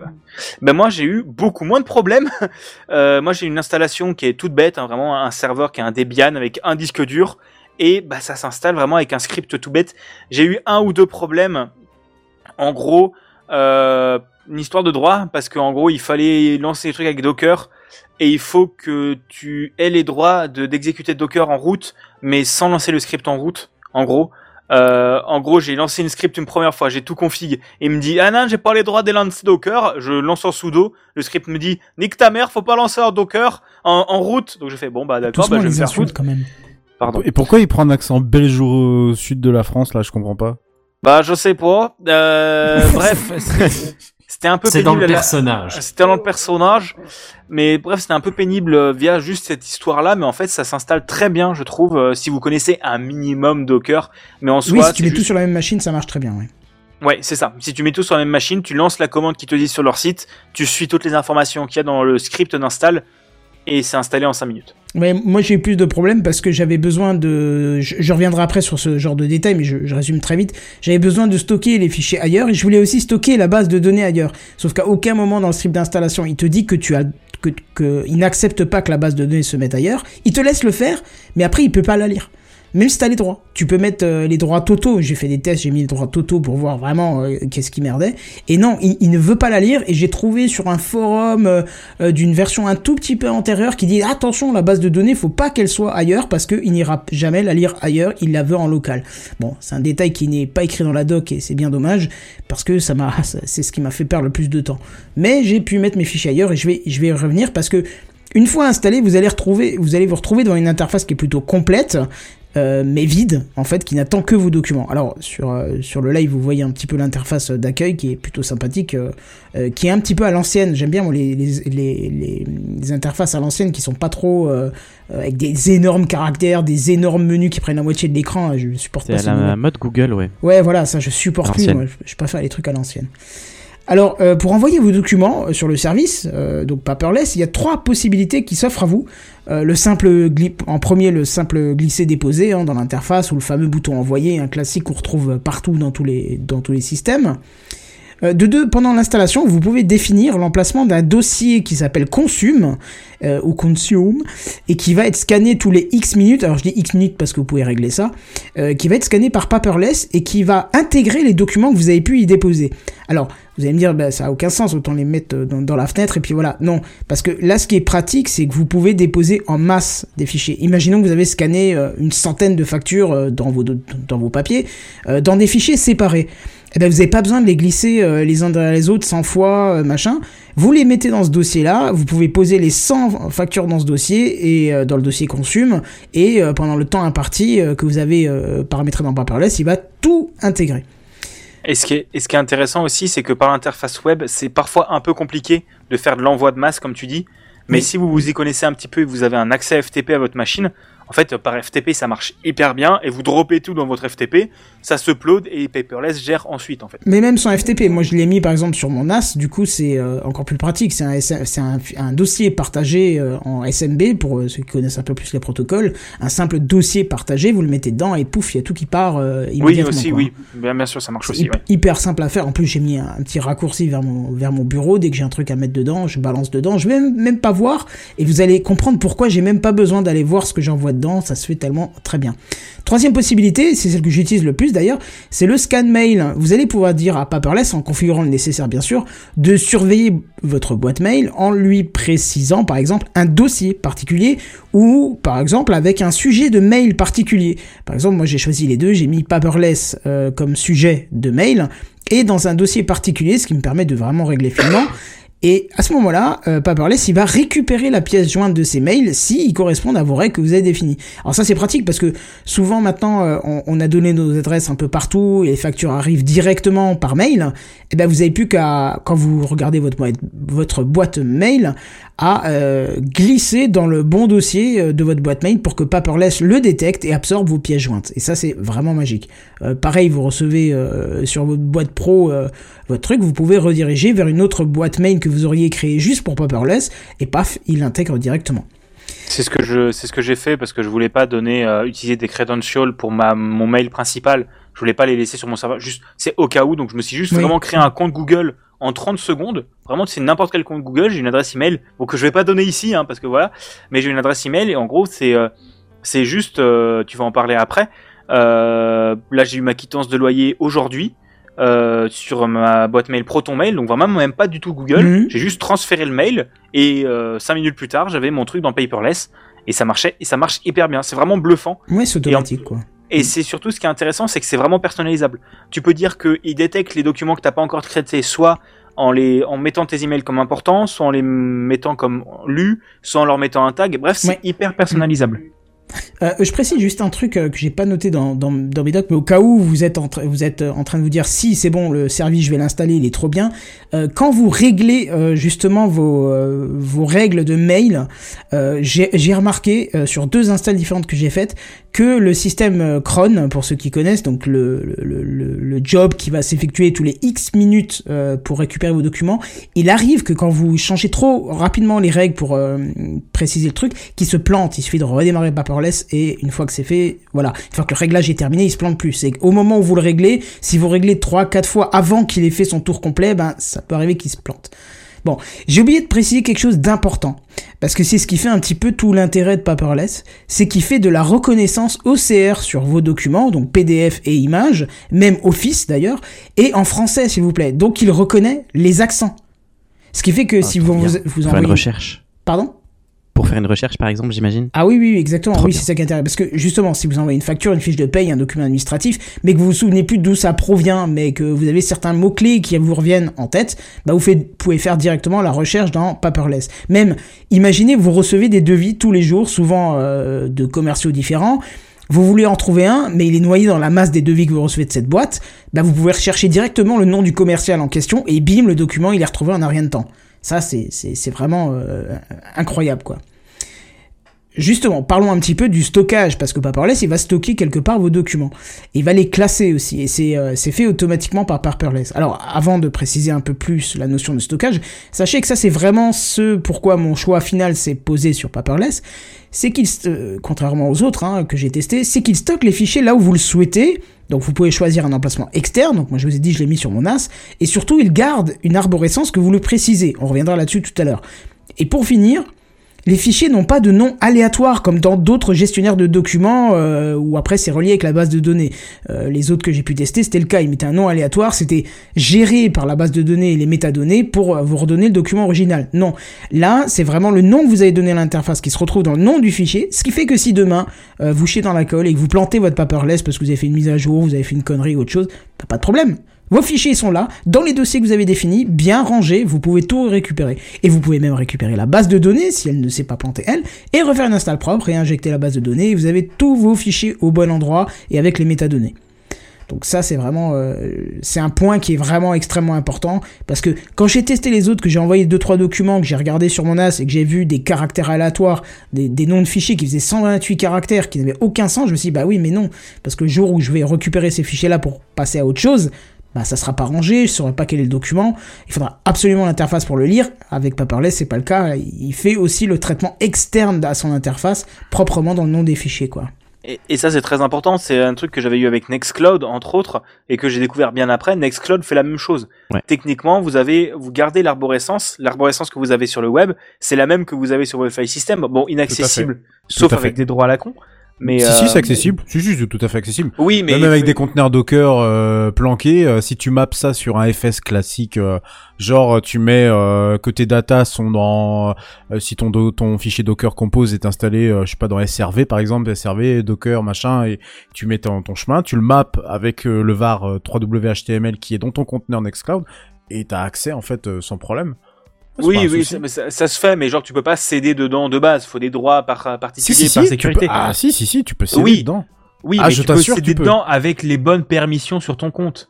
Euh, ah bah oui, bien sûr, oui, il faut que. Oui, Oui, ça, ce que moi, je moi, dire, naviguais en route. euh, je Oui. me- je Ah oui, oui, m'authentifie en tant qu'utilisateur, puis ensuite, je me mets en route et euh, et puis du coup, oui, j'ai accès euh, partout, oui, forcément. Oui, Oui, mais c'est ça pour rassurer les gens, c'est quand même des droits particuliers. C'est pas n'importe quelle sûr. personne Oui, sur votre euh, serveur en peut aller voir théorie, mon Tous les oui, systèmes sont théorie. comme ça, de toute façon, sont sécurisés, rassure-toi. Mais, mais c'est quand même assez important et assez intéressant d'avoir cette arborescence parce que, comme tu dis, si jamais, euh, moi j'avais eu quoi? Moi j'utilise MariaDB à un moment, un logiciel que j'ai voulu Mhm. installer m'a voulu m'installer MySQL par-dessus, bah ça Oh. m'a chié ma base Oh. et, euh, et bah j'ai pu Je récupérer te mon Nextcloud euh, comme ça. pour, pour Nextcloud, je, peux, je te conseille Postgre.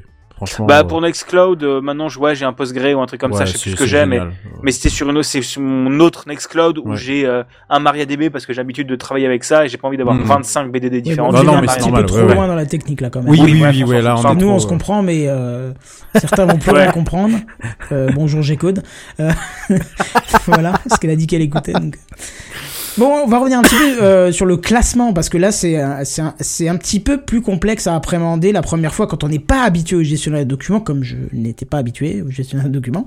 Euh, c'est je confirme, c'est très compliqué. non, c'est pas que c'est compliqué, c'est c'est un peu flou parce que tu connais pas les termes. Mais une fois que tu as été voir Oui. la doc, euh, parce que la doc, la doc est extrêmement bien documentée, hein. enfin elle est complète, je veux dire, ça passe comme à rien. C'est décomposé en quatre éléments. Le premier, c'est le correspondant. Donc là, en gros, c'est l'émetteur du document initial, comme par exemple la marque qui émet la facture. Euh, je sais pas, Ford, Leclerc, euh, l'ANTS, par exemple, moi j'ai mis des documents de l'ANTS, la FNAC, etc., etc. Donc là, c'est clair, vous mettez euh, vos marques et ça. ça- Rappelle ce que rappelle ce qu'est la NDS quand même. L'agence nationale des titres sécurisés, là où tu fais tes cartes Voilà. grises et tes trucs comme ça. Oui, oui, non mais. oui. Bah, je C'est tiens à horrible préciser- du gouvernement, oui, oui, tout à fait. Oui, voilà. Je tiens à préciser que ça, je l'avais pas compris. Parce que pour moi, genre, le correspondant, c'était le compte. Genre, que tu peux faire plusieurs comptes. Oui, je pensais Et aussi que- au début, ouais. Mm.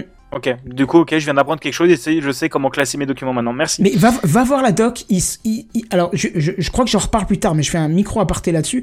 Va voir la doc. Il te donne plein de cas euh, d'utilisation où il te dit si vous voulez faire ça, ça, ça correspond à ça. Et c'est extrêmement bien pensé. C'est des gars qui vraiment ont utilisé et pas que développé leur truc. Ils ont développé le truc pour une utilisation euh, vraiment euh, profonde du, du système, tu vois. Et c'est vraiment bien foutu. Euh, la, doc est vraiment complète. J'irai lire ça avec plaisir. Ouais, c'est pas juste une doc technique, quoi. C'est vraiment une doc euh, comment l'utiliser euh, pour que ça soit bien, euh, bien fait, quoi. Le deuxième élément de classement, c'est les étiquettes. Alors là, clairement, hein, c'est le mot français pour tag. hein, c'est ce qui va vous permettre, bah, comme d'habitude, à mettre des mots-clés pour vos documents. Par exemple, quand je reçois un, un devis de Switch Réseau, bah, je mets forcément le tag de la marque du Switch, puisque là, c'est pas la marque du correspondant, mais la marque du Switch en question. Euh, je mets le mot Switch aussi à côté. Je vais mettre peut-être réseau, je vais mettre, euh, je sais pas, RJ45, j'en sais rien, euh, euh, POE, des trucs qui sont en rapport avec euh, l'objet en question, et qui me permet plus tard de sortir tous les devis seulement, tous les devis seulement d'une marque de Switch particulier, ou seulement d'un type de matériel ou d'un type de technologie, sans que j'ai eu besoin de le documenter quelque part, quoi. hein. Le troisième élément, c'est le type de document. Alors là, j'ai eu beaucoup plus de mal parce que moi, de base, euh, j'ai pas trop compris ce que c'était parce que euh, je pensais que c'était. euh, j'ai dû aller voir la, documentation parce que je pensais au début que c'était en gros PDF, doc, image ou ne sais pas quoi. Mais non, c'est pas ça en fait. Là, vous mettez facture, devis, papier d'identité, mode d'emploi, euh, quittance de loyer ou j'en sais rien, ou administratif, loisir. Vous pouvez mettre en fait le type de document vraiment qui concerne globalement ce que c'est quoi. hein. Ça reste assez flou, mais allez voir la doc, ça vous explique beaucoup mieux que moi d'ailleurs. hein. Et le quatrième élément qui est aussi intéressant, c'est le chemin de stockage. Euh, comme je vous l'ai dit, ça traite votre arborescence euh, de classement de fichiers. Et c'est à partir de cette option-là que vous allez pouvoir dire, ben, ce qui est dans cette boîte-là, tu le stockes ici. Si c'est du perso, tu le mets dans perso, euh, tu indiques le mois, l'année, si c'est ce constructeur, tu vas le mettre dans un sous-dossier particulier, machin, machin, machin. Et c'est là euh, que vient le truc que je n'ai pas encore précisé. C'est que ces quatre options-là peuvent se renseigner manuellement sur chaque document, évidemment, hein, mais vous pouvez aussi mettre des variables euh, à détecter qui gèrent automatiquement le- le- les, les quatre éléments de vos documents. Alors, on va revenir sur un exemple plus parlant. J'envoie dans Paperless un devis d'un switch réseau Cisco de la boîte Kenton Production. Grâce aux différents paramètres que j'ai pu définir, le document il va automatiquement avoir comme correspondant Ken- Kenton Production, prendre les tags Cisco et Switch, et prendre comme type de document devis grâce à la reconnaissance de caractère, et se ranger comme je l'ai défini dans le dossier devis Kenton Production 2022 novembre. Donc en gros, j'avais mon document, comme je l'ai bien, j'ai bien euh, réglé mon paperless, je le balance dedans. La prochaine fois que j'y vais, il sera bien rangé, j'ai rien à faire. Donc voilà, le but c'est vraiment de préparer un paper- paperless pour que vous n'ayez plus qu'à envoyer vos documents dessus et tout se range tout seul. Euh, à savoir qu'un document qui ne serait rentré dans aucune des règles parce que vous n'y avez pas encore pensé, parce que vous l'avez pas encore défini, va se ranger dans une catégorie euh, qui s'appelle non affecté. Et donc quand vous allez retourner en paperless, au, au cas où vous allez faire un petit tour dans non affecté et vous allez retrouver dedans euh, et voir euh, tous les documents qui sont pas encore euh, définis et vous allez devoir prendre ces documents et rentrer les infos à la main si besoin. Sinon vous pouvez vous dire ben je refais mes règles. Je refais mes règles, incluant euh, ce dernier document. Et comme il y a un, un- comment on dit un cron euh, pour dire, euh, enfin il y a un truc répétitif quoi qui se fait. Bah, un cron, oui. Oui, non mais pour ceux Un qui cron job. Pour ceux qui ne seraient pas euh, habiles avec le- l'expression, euh, Une, une Euh, tâche Une tâche planifiée, tout Voilà, simplement, comme sur Windows. Planifié, ouais. une tâche planifiée qui va se faire toutes les X minutes et qui va rescanner vos documents. Et donc, vous allez euh, donc juste remettre une nouvelle règle et il va prendre ce document, il va le ranger là où il faut. Donc, il faut savoir aussi que si maintenant vous avez un document, je parle vraiment dans l'arborescence des fichiers qui est à un autre endroit, il va le déplacer pour le ranger au bon endroit. Et ça aussi, c'est top. C'est pas une fois qu'il est posé, bah tant pis, il reste là où il est. Non, non, il va déplacer, il va recréer l'arborescence, la nouvelle si vous avez besoin, pour le mettre au- au bon endroit. Alors, vous pouvez aussi euh, l'utiliser en entreprise parce que vous pouvez créer des utilisateurs et des groupes euh, et définir leurs droits. Alors, comme je ne l'ai pas fait, je ne peux pas vous en parler parce que j'ai pas pu euh, tester cette, option. Mais ça a l'air ça a l'air de fonctionner puisqu'on peut même mettre des commentaires sur. Apparemment, on peut mettre les commentaires sur les les documents des copains et tout ça, donc ça peut être intéressant. Seul petit manquement qui est vraiment bien chiant, je trouve, dans mon utilisation, c'est qu'au sein de l'interface, il n'y a pas de possibilité d'envoyer un document par mail. Par exemple, je consulte mon, devis là que je viens d'envoyer et je me dis bah tiens le devis est prêt, je vais l'envoyer à euh, à quelqu'un pour qu'il m'achète mon, Switch. Ah bah je peux pas le faire via l'interface. Euh, Je suis obligé de télécharger et l'envoyer moi-même. Mais bon, peut-être que ça arrivera un jour. Ouais, surtout que c'est pas, je pense pas que ça doit être super compliqué, parce que tu t'installes un postfixe. Bah, dans le cas d'un serveur, t'installes un postfixe et euh, il t'envoie ça normalement, non, il peut t'envoyer ça. Oui, bien sûr. Mais c'est pas implémenté que c'est pas un greffon ou un extension, non T'as cherché, t'as pas trouvé? Euh, non, j'ai pas cherché. euh, J'avais tellement galéré à l'installer avec mon, mon bordel de montage de dossiers à distance et tout que Hmm. quand ça a marché, j'ai commencé juste à travailler avec. J'ai pas cherché plus loin, quoi. D'accord. Bon bah bref, voilà, c'est un petit tour de Paperless NGX. Euh, je sais que malheureusement, il faut un petit peu de bagage technique pour le mettre en place, mais une fois en place, c'est vraiment pratique d'utilisation et pour cause. Euh, J'ai été il y a pas très longtemps faire des faire des réparations sur ma voiture et euh, quelques mois avant, un, un des vendeurs m'avait proposé un prix. Euh, et le vendeur actuel, quand je suis revenu, il m'a dit ah non, ce prix-là, c'est pas possible, c'est impossible que mon collègue vous ait fait cette proposition. Et sur le coup, je me suis retrouvé con parce que le devis, je l'avais rangé chez moi, entre guillemets, enfin rangé, posé chez moi, et je l'avais pas sur moi. Et d'un coup, j'ai, oh mais mince, j'ai paperless, et je l'ai dedans. Et comme je l'avais stocké dedans, eh ben j'ai pu ressortir immédiatement le, devis pour lui montrer et lui mettre un petit peu, la, la- lui fermer sa bouche puisque le, le tarif c'était bien ce qu'on m'avait proposé. Bref, c'est pratique, ça dépanne, ça simplifie la gestion de documents et c'est tout ce que j'avais besoin.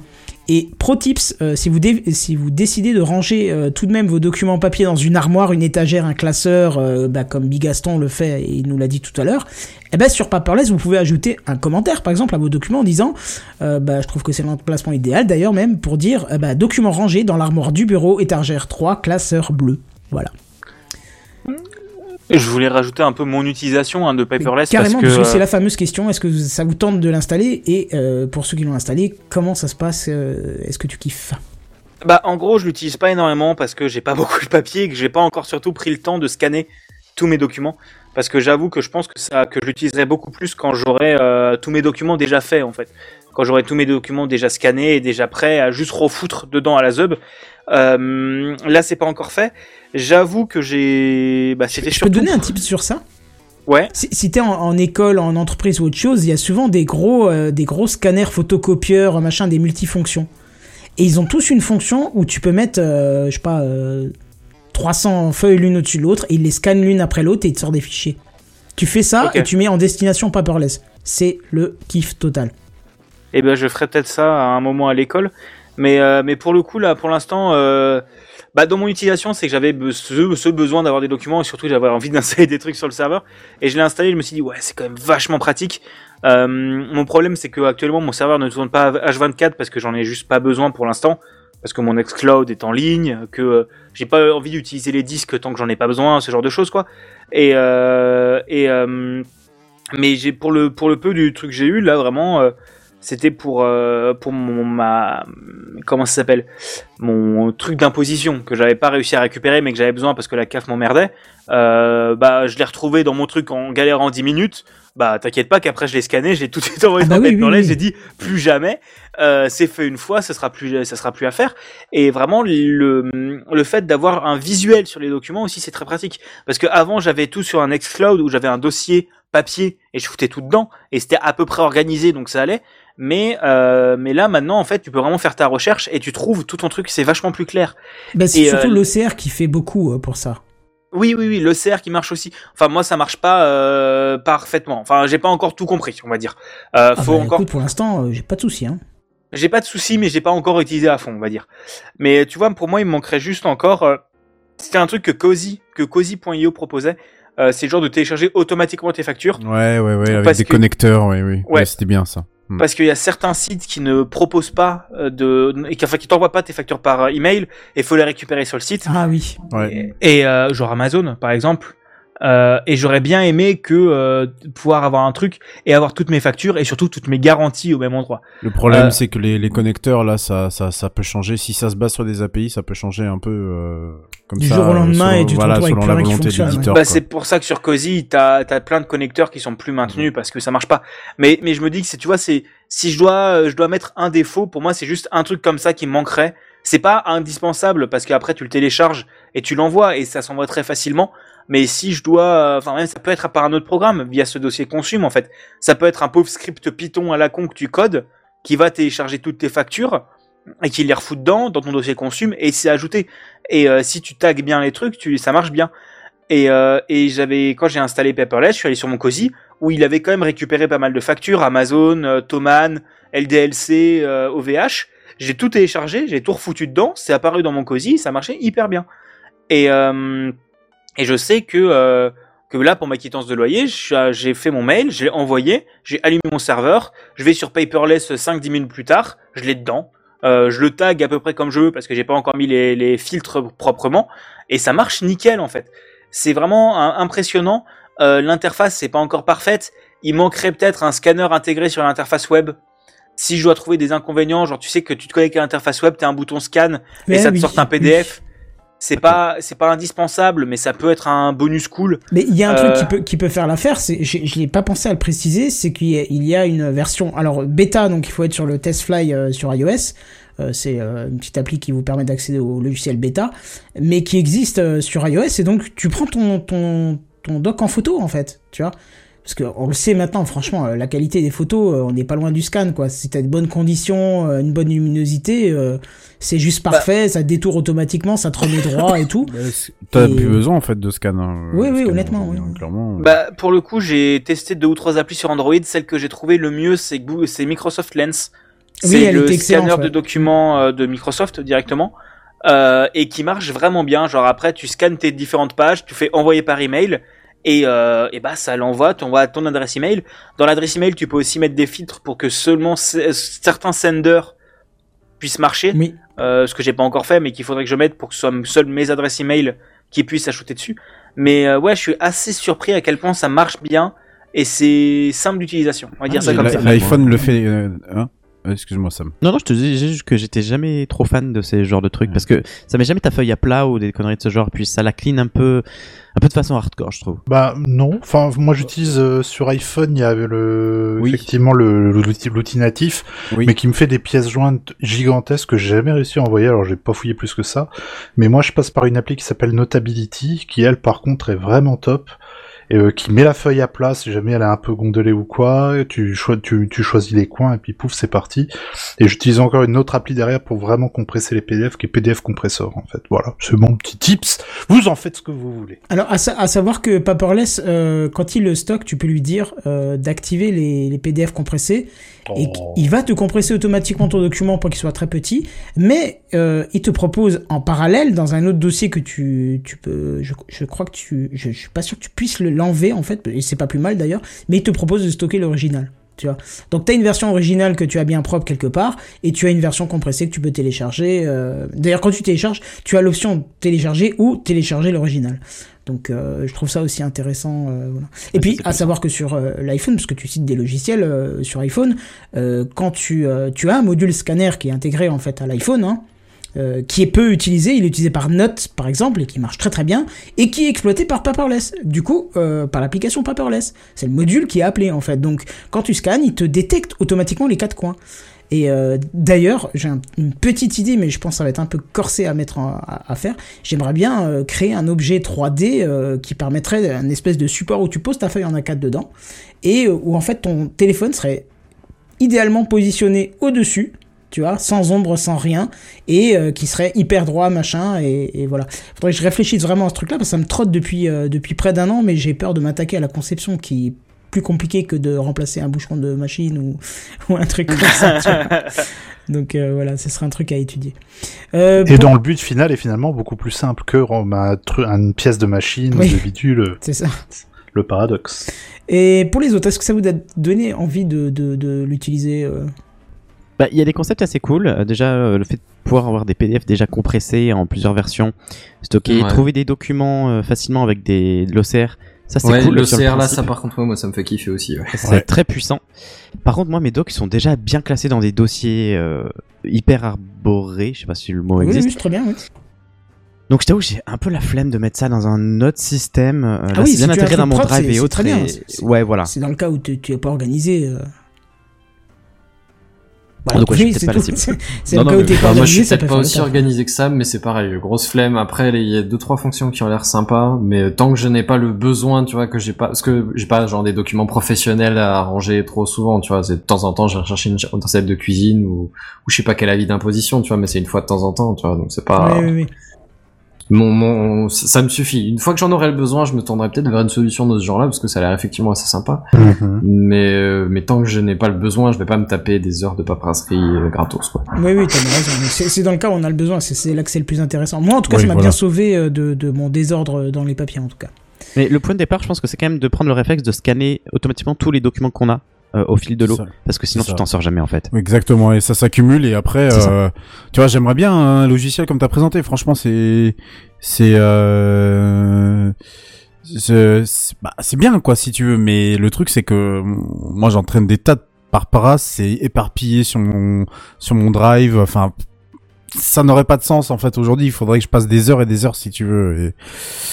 Bah, Bref, voilà quoi. c'est- un peu dommage, hein, mais Moi, je suis pas revenu en arrière, si tu veux. J'ai commencé à partir du moment où j'ai utilisé Paperless à tout mettre dedans, tu vois. Et encore, au final, je scanne quasi rien puisque on te demande toujours est-ce que vous voulez que je vous envoie votre facture par mail? Et tu peux tout de suite donner une, une moi je donne souvent une adresse secondaire que j'ai qui me sert que pour les trucs commerciaux euh, où je sais qu'ils vont me- m'envoyer des pubs et des conneries, tu vois. Et euh, bah tu peux donner cette adresse-là et ton, ton truc arrive directement dedans, quoi, tu vois. Ouais, ouais, et, et moi, je Ouais, pour, ouais, pour le coup, je suis assez d'accord. Moi, faut juste, tu vois, j'ai pas énormément de paperasse. Faut que je me fasse la violence d'un coup, une après-midi, prendre le temps de tout transférer dessus. Mais, euh, mais une, quand tu fais au fur et à mesure, c'est juste vraiment, tu penses plus. Parce que c'est pas où. Autant si tu avais besoin de télécharger le document, aller sur un site web, l'uploader, c'est chiant. Enfin, ça demande une vraie contrainte. Là, si tu reçois la plupart des trucs par email, euh, c'est vraiment la difficulté, c'est de transférer un email. Point. Et transférer un email, toutes les boîtes mail le proposent et ça marche vraiment vraiment bien. Là, là, mon prochain euh, projet euh, que j'aimerais bien faire, c'est euh, scanner toutes mes fiches de paye depuis 20 ans, tu vois. Et il y a juste une option que je maîtrise pas sur le copieur, c'est de générer un fichier par scan, parce que si tu mets plusieurs trucs, il met plusieurs trucs dans le même fichier. Donc dès que j'aurai trouvé, j'ai pas plus cherché, mais dès que j'aurai trouvé l'option que je me serais mis à chercher, je vais essayer de faire ça, parce que nos jours, les fiches de paye, c'est important de les avoir en version numérique, donc ça peut être intéressant aussi, quoi. Bah surtout, enfin, enfin, genre euh, sans déconnade, genre à l'âge de la retraite, ça peut être important. Bah oui, oui, carrément, oui. Et que même moi, tu vois, même ma- moi maintenant, alors que j'ai bossé un an et demi, euh, ma mère, c'est bien la chose qu'elle m'a dit, c'est tu gardes tes fiches de paye. Oui, je oui, n'ai oui. jamais imprimé mes fiches de paye. Elles sont toujours en format numérique. Je les ai à cinq endroits différents pour être sûr de pas les paumer. Mais, euh, mais c'est ultra important. Et quand c'est bien classé, c'est chouette. Bah c'est chouette. sûr. Mhm, bien sûr. Bon, Euh, voilà, je J'avais que juste une oui. toute dernière Bien sûr, question, bien sûr. mais vraiment d'ordre pratique. Après, vous avez peut-être pas dit, et j'ai peut-être pas écouté dans ce cas-là, mais à culpa. Euh, à supposer, par exemple, un premier batch, tu vois, de le, truc est installé, il est là, et je me dis, let's go, fiche de paye. Voilà. J'envoie mes fiches de paye. euh, lui, il va faire quoi? La correspondance vraiment entre l'émetteur et tout regrouper Non, alors Automatiquement? c'est- ce que je disais en fait dans les règles, c'est que de, de base si tu laisses paperless comme ça, il va tout te mettre en non infecté, et tu vas devoir taper tous les documents pour mettre machin. Mais dis- mais disons voir, euh, t'as, euh, même si tu as eu 10 employeurs dans ta vie, euh, tu vas mettre, euh, on va dire que tu as travaillé à Fnac, Darty, euh, Ouais. boulanger euh, et je sais pas quoi, et ben tu vas mettre dans tes règles, euh, mais, mais euh, si tu détectes Fnac, boulanger, Dar- bon c'est un mauvais exemple, ça peut être des factures, mais t'as compris, Oui, prenons oui, des noms d'entreprises, oui, hein, euh, TF1, euh, machin, machin, Ah, hein. eh ben, tu vas lui dire, dès que tu détectes TF1 plus paye plus machin, tu définis que c'est une fiche de paye, tu vas la stocker là, là, là, là, là. Du coup, tu vas oui. tout envoyer en bloc. TF1. Il va te dé- euh, comme ça, par hasard. Il va détecter avec- via l'OCR et il va le ranger euh, directement dans fiche de paye. Alors, après, tu peux être plus granulaire. Tu peux dire, bah, si tu vois le mot net ou brut, tu vois, des trucs qui Oui, oui, caractérisent oui, une fiche oui, de paye, oui. ou CSG, euh, enculade du gouvernement, tu vois, tu peux mettre tout ça dedans et ça va te le stocker automatiquement. Faut juste bien peaufiner tes règles. Je te Faut dis bien- pas que la première faire les fois, règles, voilà. la première fois, tu, tu, tu affines un petit peu, mais une fois que c'est bien réglé, Une fois que c'est bien réglé, ça ouais. va tout seul. Ça veut dire que ça peut t'extraire dans te- ton document, genre ton, ton brut, ton net, tu peux l'avoir en info, genre en métadonnées de, de ton doc? Ah, comme ça, comme ça l'analyse l'OCR. Disons voir qu'un jour, euh, t'as eu euh, un, tu te souviens, tu, tu voudrais te souvenir du jour où t'as passé les 2000 cas par mois. Tu sais Ouais. que t'as eu une fois une paye à 2000, ça t'a marqué, mais tu sais plus quand. Eh ben, tu vas juste taper 2000 dedans, il va te choper tous les documents où t'as 2000 dedans. Mais tu vas te dire, ah merde, oui, mais là j'ai eu une facture de 2000 euros, là j'ai eu ça, euh, que c'était euh, 2000, euh, je sais pas quoi, en 2000. Voilà. Ça a pas de sens. Bah, tu vas dire 2000, paye, paf, il va te sortir ta fiche de paye où t'as eu les 2000. Ok, mais ce que je veux dire, tu sais, par exemple, des fois, tu as des fiches de paye qui tiennent sur deux pages, par exemple, d'autres une, et tu dois chercher ton brut, ton net pour, pour X ou Y raison. Et donc, tu parcours, tu te fais chier à parcourir tous tes documents, à les ouvrir un à un, etc.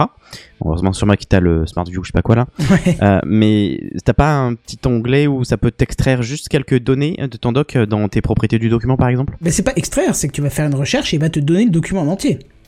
Ouais, ok, ok. Parce que le but, c'est un, gestionnaire de documents, pas un gestionnaire de données, tu vois. Ça te crée pas Tu, de ouais, la- tu peux pas Ouais, avoir, ça pourrait tu être peux- une fonction tu peux pas avoir intéressante. tu vois, script. Oui, oui, non, c'est c'est sûr, mais tu peux pas avoir du script pour l'instant. Ok, ok, ok. Après, faut voir, hein, c'est amené à évoluer. hein. Je sais qu'entre le temps où je l'ai installé et le temps que j'ai fait cette news, il y a déjà eu, il y a déjà eu une mise à jour qui est tombée et qui a rajouté, je ne sais plus quelle option qui avait l'air intéressante que j'ai pas testé encore, mais. euh, Tu parlais Voilà. d'une appli iOS, j'ai cherché là, j'en ai plusieurs. Tu aurais le nom complet? Euh, bah je crois que c'est tout simplement paperless, une petite plume. Attends, je te dis ça. Euh, non, c'est des feuilles paperless. je vois pas le nom en entier en parce que le nom est trop long pour l'icône. Mais il faut que tu passes par le programme TestFly, tu vois. Tu vois ce que c'est? Ah, bah oui, tu- tu- ouais, je vois. tu, tu dois, tu dois déjà passer oui, par il là est pour sur- d'autres trucs. hein. Il est sur iPhone. Oui, non, je vois totalement. Oui, oui. Voilà, c'est deux feuilles vertes comme ça, euh, et puis euh, tu peux, tu peux directement scanner, machin, tout ça. Donc euh, voilà.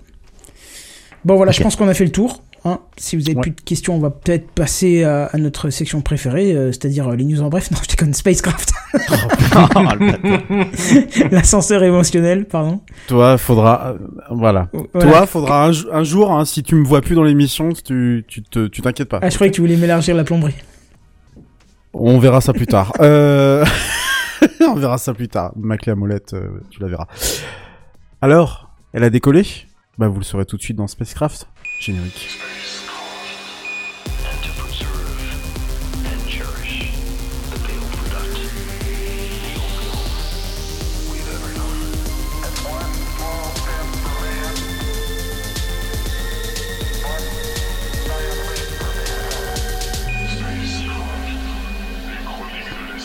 Et ju- juste un truc. Tu disais avant, euh, ouais, t'as jamais voulu passer mon générique Halloween, t'aimes pas ce que je fais. T'es quand même le seul à avoir ton générique que t'as fait produit toi-même dans toutes tes crafts. Alors, hein. Eh ouais. Alors, ouais, poète, ouais. poète, camembert, comme disent les, les ingénieurs. Ouais, ouais, c'est vrai, c'est vrai. Et encore, je sais pas rajouter la partie Redscape Music, tu vois, histoire de pas en rajouter, euh, voilà. Euh, c'est le, d'ailleurs, c'est l'intro la, la plus courte, un titre. Euh, c'est l'intro la plus courte de, de, de toute l'histoire de Spacecraft parce que clairement, euh, c'est pas que j'ai pas bossé le sujet, c'est que ça va être très simple. Elle a décollé, oui, elle a décollé. Qui a Ah. décollé? Mais qui Enfin, qui? enfin. bah ouais, Artemis quoi, depuis le temps. Alors il est, euh, on l'attendait quand même avec impatience, euh, enfin impatience. Bah, pour ceux qui s'intéressent un peu au sujet, hein, il était exactement 7h47 minutes hier matin lorsque le décollage a eu lieu. Après, évidemment, tous les reports que qu'on a pu évoquer ici euh, dans Spacecraft, Euh, il y avait quand même une fenêtre de tir de 2 heures qui s'ouvrait à partir de à peu près 7 heures du matin, donc ils avaient quand même, euh, ils avaient quand même un peu de temps là pour pouvoir la lancer. Et enfin, elle est partie. Bon, on va pas trop rentrer dans les détails. Hein. J'ai un peu résumé ces derniers spacecraft, de quoi il s'agissait, de quoi il en retournait avec cette mission. Bon, ce qu'il faut savoir, c'est que déjà le vol est totalement inhabité, hein. seulement il y a des mannequins à l'intérieur. Alors des mannequins qui sont pas là juste pour faire joli à la manière d'un d'un Musk qui a envoyé sa, sa, sa, sa bagnole dans l'espace et euh, avec un Starman à l'intérieur, donc qui ne servait à strictement rien. Là il y a vraiment des mannequins, euh, je crois qu'ils sont au nombre de trois de mémoire. Euh, Il y a un mannequin qui est baptisé Moonkin Campos qui est installé dans le siège du commandant, qui enregistrera accélération et vibration subie. Euh, puisque bah, vous prenez évidemment plusieurs G lorsque vous vous envoyez en l'air. Euh, titre. Euh, ensuite, vous avez deux bustes de femmes. Je vais peut-être arrêter de le dire celle-là. Euh, deux bustes de femmes en fait qui sont composés de matériaux qui doivent imiter euh, les os et les organes humains. Euh, et donc l'idée, alors il y en a un qui est vêtu, une pardon, qui est vêtue d'une veste anti-radiation et l'autre qui n'en est pas vêtue. Donc il y en a forcément une qui va finir cramée, hein, euh, clairement. Je pense que c'est ça. Euh, avec des capteurs en fait tout, euh, au, tout au long du euh, de, de, de cette structure là qui permettra en fait de, de, de vérifier en fait le, le taux de radiation reçu. Surtout que vous n'êtes pas sans savoir que le Soleil est en période d'activité assez intense, hein, on se prend quand même du vent solaire en permanence, et que quand vous êtes dans l'espace, c'est pas une minuscule euh, couche, enfin une minuscule euh, euh, cloison de métal qui vous sépare de l'espace, qui va vous protéger. Euh, Est-ce que tu veux dire que dans vous- l'espace, personne vous, vous empêchera de cramer?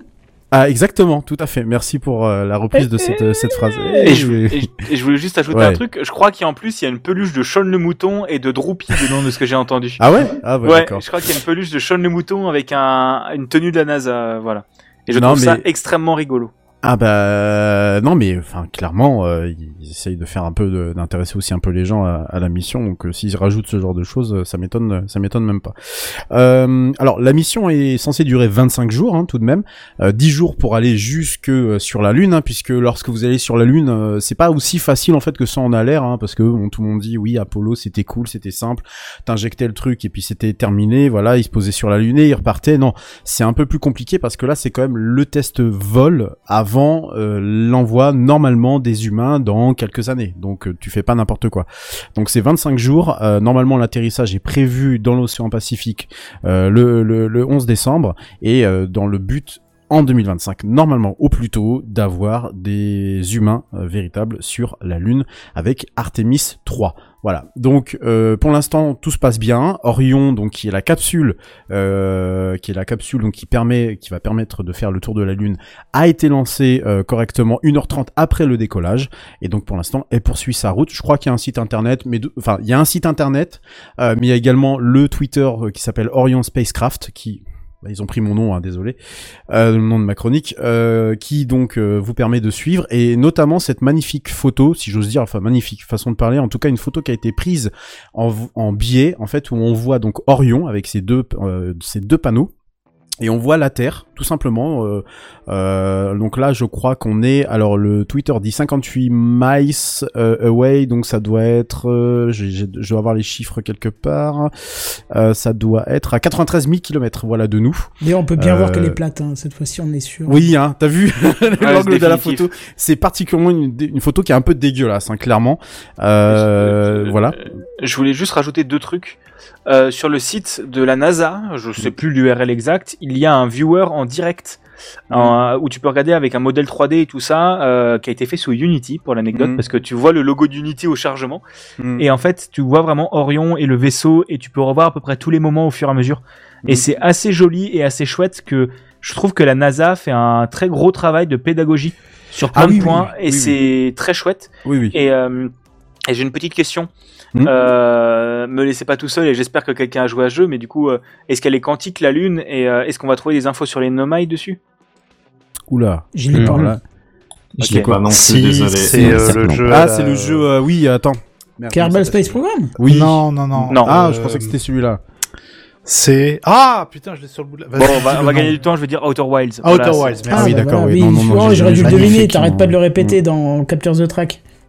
Oui, il m'obsède récemment, il m'obsède ce jeu. Pardon. Du coup, je te laisse terminer. Désolé, Non, je voulais faire ma vanne de l'espace. euh, Non, non, mais euh, voilà. Donc après Spacecraft, la vanne de l'espace. Euh, donc ouais, voilà. Le, le, le, le- la photo a été prise à 93 000 kilomètres de nous. Hein. Je vous rappelle quand même que sur cette euh, petite boule donc qui a l'air un peu plate, hein, qui n'est pas plate, hein, ne, ne faites pas dire ce que je n'ai pas dit.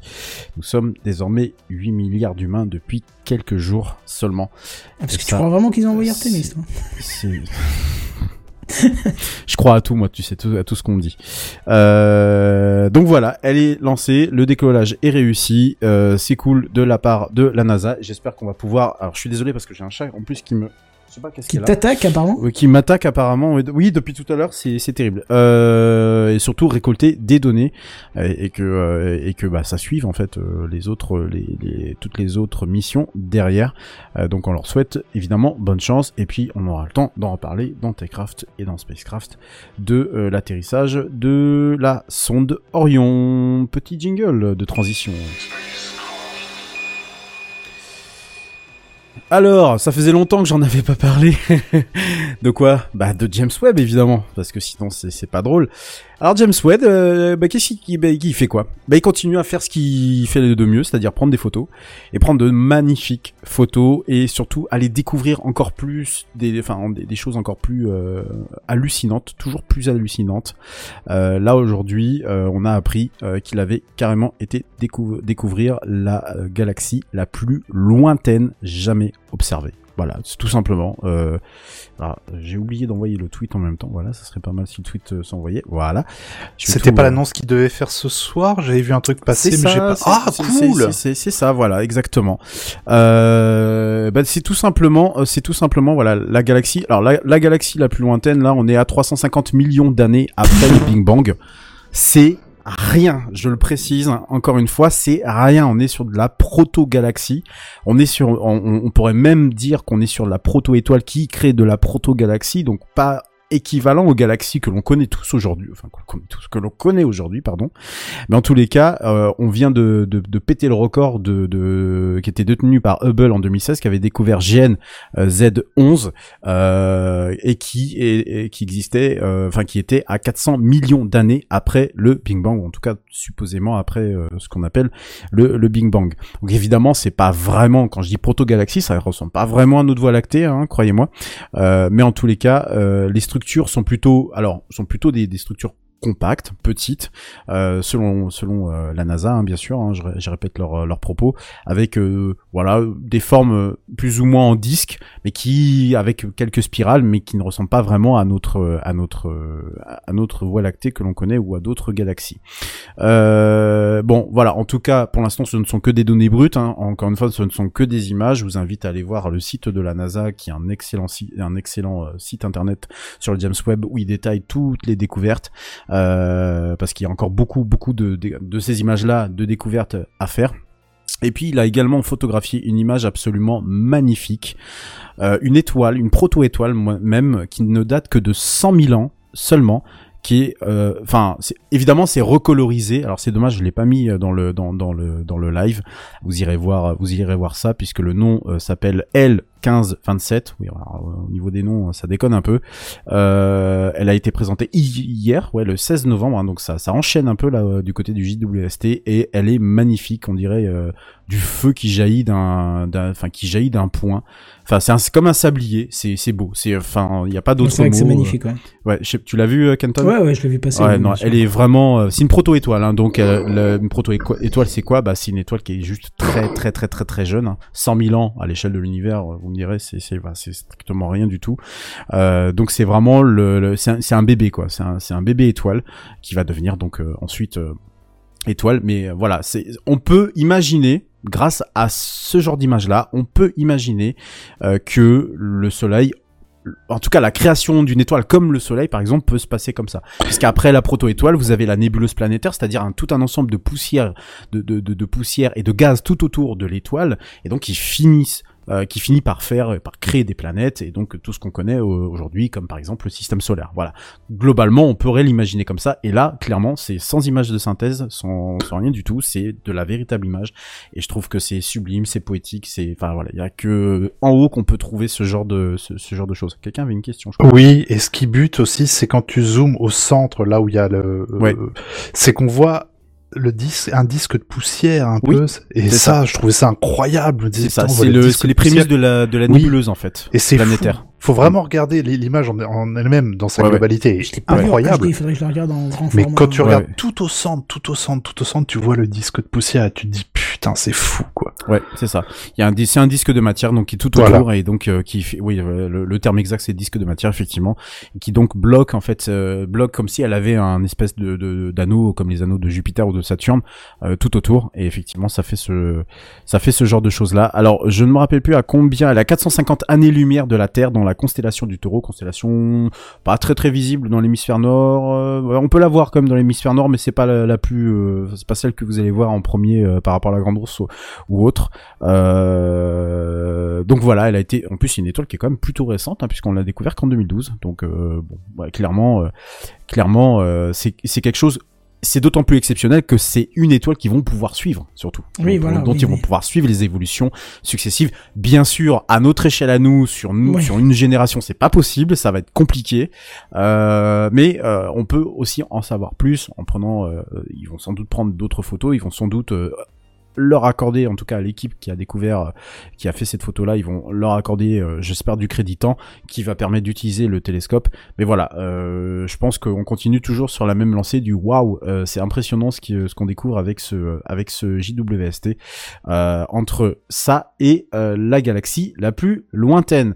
Et pour une fois dans Spacecraft, je vais pas être tout seul à parler puisque Benzen va enchaîner un petit jingle.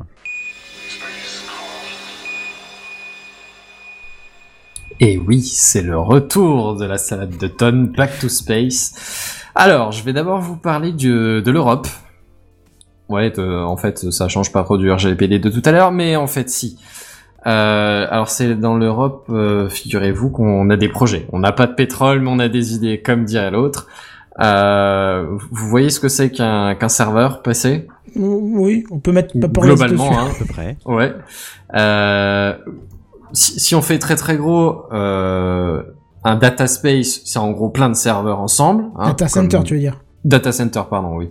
Excuse-moi. Euh, comme celui de, comme ceux par, par exemple de Google ou d'Amazon pour Amazon Web c'est un Services. Strasbourg qui fait des petits feux de temps en temps. Euh, ouais, par exemple. On, a- on aime beaucoup de Johnny par chez nous. hein. figurez-vous que l'Europe a des projets qui feraient en sorte que c'est- limite une vanne, hein, mais non, non, en fait non, que qu'on n'ait plus de problème de feu. Par exemple, si on mettait ces serveurs dans l'espace. Ah oui, c'est sûr que là, ça risque Ah, de cramer, bah. quoi. Ah oui, surtout que là, Alors- t'as même pas besoin de refroidissement. Tu pas de latence, hein, j'imagine. Euh, bah, Mmh. alors, enfin, si, enfin, il y a quand même le temps un peu de comme d'aller l'ironie, jusqu'à. euh, ah d'accord, on est parti, mais deux, pieds- les deux Autant pieds dedans. hein. Euh, ouais, alors euh, oui, alors c'est pas un projet genre euh, il y a une Ariane qui est sur le pas de tir, hein, mais mais c'est un projet où l'Europe est effectivement en train de de, de considérer la chose. C'est euh, c'est dans le projet, euh, si je ne dis pas de bêtises, euh, c'est le projet Orion, Orion Europe. Et en gros, l'idée, c'est euh, de, de, de, de lancer des études de faisabilité et de viabilité sur, sur tout un tas de, projets plus ou moins exotiques. Et notamment, euh, il y a un projet qui consiste effectivement à envoyer des serveurs dans l'espace et à s'en servir du coup bah, de, data center, mais euh, au-dessus de nos têtes. Euh, Moi, ce, qui, ce qui me- ce qui me fait marrer, c'est que je me dis que, tu sais, euh, là pour l'instant, VH ils disent Alors on a perdu toutes vos données euh, parce qu'il y a eu le feu. Là maintenant, ça va être Alors on a perdu toutes vos données à cause d'une euh, météorite. C'est- pas nous, c'est pas nous. Alors, ouais, mais moi je vois déjà d'autres problèmes longtemps avant ça, tu vois. C'est-à-dire que le, le, le- bon, la première chose, c'est la construction de ce, de, ce- de ce data center, parce que je veux dire, enfin, tu, tu fabriques tes disques durs, que tu les fabriques pour les envoyer sur Terre ou que tu les fabriques pour aller dans l'espace, c'est à peu près pareil. Mais je veux dire, là en plus, il va falloir mettre tout un vaisseau spatial autour, tu vois. Il va falloir faire des, des panneaux solaires, j'imagine, hein, parce que tout, tout l'intérêt du coup euh, dans l'espace, c'est que bon, c'est une source d'énergie qui marche plutôt bien. Mais du coup, il va quand même les falloir les produire ces panneaux solaires. Alors peut-être Oui, qu'ils puis- produiront plus que des panneaux solaires qui qui resteraient sur Terre, hein. Oui, plus longtemps à l'es- euh, et plus Bah, efficace quoi. J'ai quand même une, que- une question, euh, Benzen. Euh, Tu protèges comment? Des radiations, euh, du, des, Ah mais c'est des- à mon avis c'est tout le principe de, le, de, de- du vaisseau autour de, de- des disques durs. Mais effectivement c'est c'est c'est une bonne question. C'est c'est à dire que c'est un projet, euh, c'est une étude qui a été lancée. Hein, ils n'ont pas encore les réponses. Ah oui, d'accord, ok, oui, ok. oui. Euh, euh, c'est juste j'ai- vu genre il lance un projet pareil et bon ça me semble un peu aberrant parce que les questions suivantes, enfin déjà du coup ça coûtera plus cher de, de produire ce data center par rapport à un que tu, Mm. tu foutrais sur Terre, mais il faut l'envoyer dans l'espace aussi. Et je veux dire, enfin, euh, ça va peser des C'est-à-dire tonnes, que- littéralement. il surtout, ce qui me fait peur, c'est la maintenance, parce que tu t'en as zéro, quoi, du coup. Attends, attends, Ah, malheureux, tu me grilles mes étapes, quoi. J'avais posé la même question. J'avais fait la même vanne sur la maintenance. Mon, mon troisième, le troisième point qui m'a fait tiquer, c'est que bah du coup ton data center il est bien, il est dans l'espace, mais il faut encore qu'il communique avec la Terre. Donc là, ils ont prévu a priori des communications optiques. Merveilleux, très bien. Ouais, ouais. Enfin, il y a quand même des limitations Oui. aux communications optiques. bah ça nous, veut dans dire le bon, reste, on est mort, vu la couche de nuages Ouais, a, quoi. ça. quand il y a une sale couverture nuageuse, comment tu fais? Bah, Et C'est-à-dire que ta, ta, ta, ta communication optique, faut être en ligne directe. Donc déjà, si t'as quelques montagnes, un plus d'inclinaison Bah, c'est mort, sur Terre, c'est mort. direct. Mais c'est-à-dire quand que même sur un périmètre géographique bien défini que tu peux le recevoir. Bah, C'est-à-dire qu'éventuellement, euh, dans ces cas-là, si tu envoies ce genre de choses, de choses-là dans l'espace, euh, tu utilises le réseau, par exemple, de OneWeb ou de ou de ou le Starlink, tu vois. Tu utilises un réseau qui est disponible, pas très très très. euh, Parce que là, il y a à combien de kilomètres ils comptent envoyer euh, C'est pas encore, euh, c'est pas, pas tout encore, en place. ouais. À mon avis, ce sera du géostationnaire, du coup, s'ils veulent utiliser de l'optique, mais ou pour avoir une 36 000 continuité de kilomètres. service, mais C'est pas bien ou quoi du géostationnaire. Oui, C'est bah, ce que oui, j'allais 36 dire. En, 36 en 000 kilomètres. géostationnaire, il va y avoir de la il latence. y en a ça va pas, être- il y en a pas plus proche. Ah bah si, les orbites basses, euh, c'est quand même bien en fait quand tu veux installer du matériel informatique style euh, satellite de télécom, enfin pas de télécom mais des petits satellites comme les Starlink et tout ça, ils sont pas très Ouais. très hauts. Oui, Mais c'est euh, si tu commences à les mettre en, en géostat euh, à 36 000 km, donc euh, à, tourner en même temps Ouais, là, que la ça fait Terre. quand même une sacrée distance à ah, parcourir. bah ouais, un Sinon, peu, le oui, câble oui. en Ethernet, hein.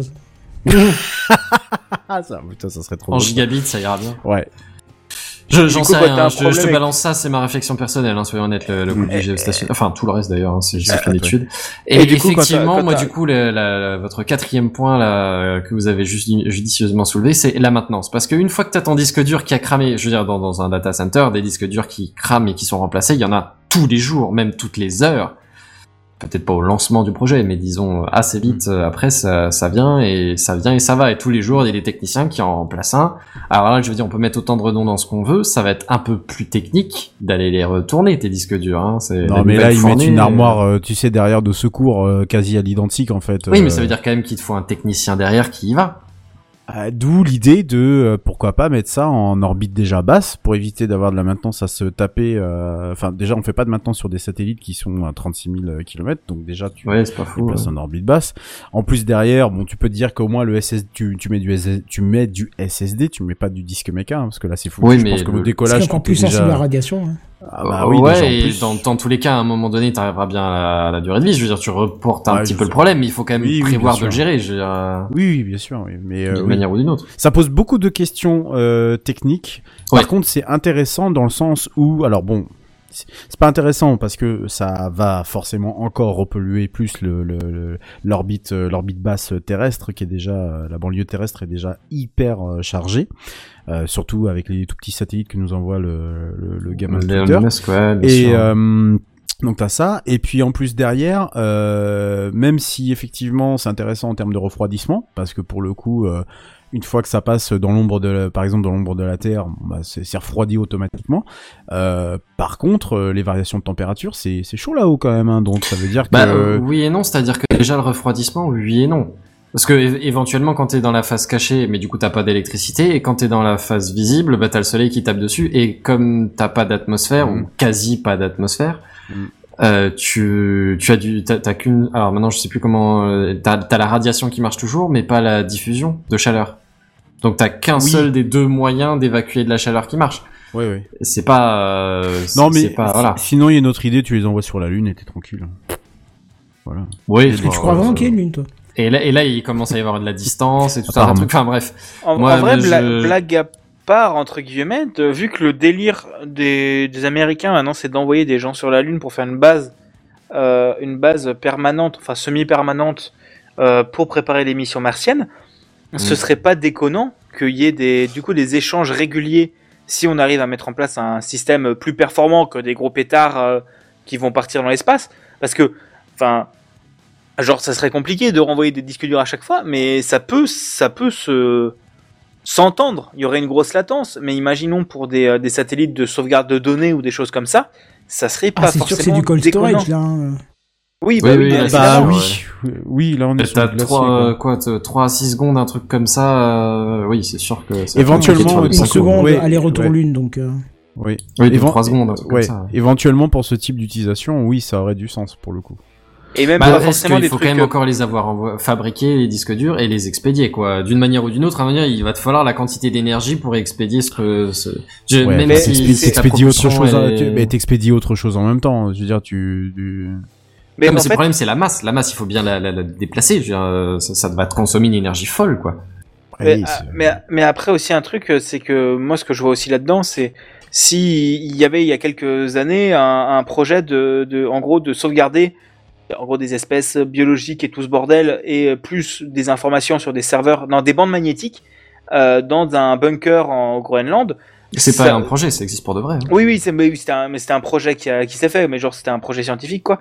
Et, euh, et c'était, et je me dis que la Lune, pour ça, ça pourrait être aussi intéressant, parce que un bunker au Groenland, bon, pour l'instant il tient, mais quand il y aura plus de glace, voilà, alors que la Lune, il y aura jamais de problème, à moins y Oui, ait non, des la Lune, il n'y aura jamais de problème. Il y a effectivement plus d'activité sismique, mais t'as pas d'atmosphère qui te protège contre les radiations, Ah oui, contre bah, bien sûr, euh, bien les, sûr. les éclats solaires et tout un tas de joyeusetés, hein, et pas contre les météorites, les, enfin n'importe quoi.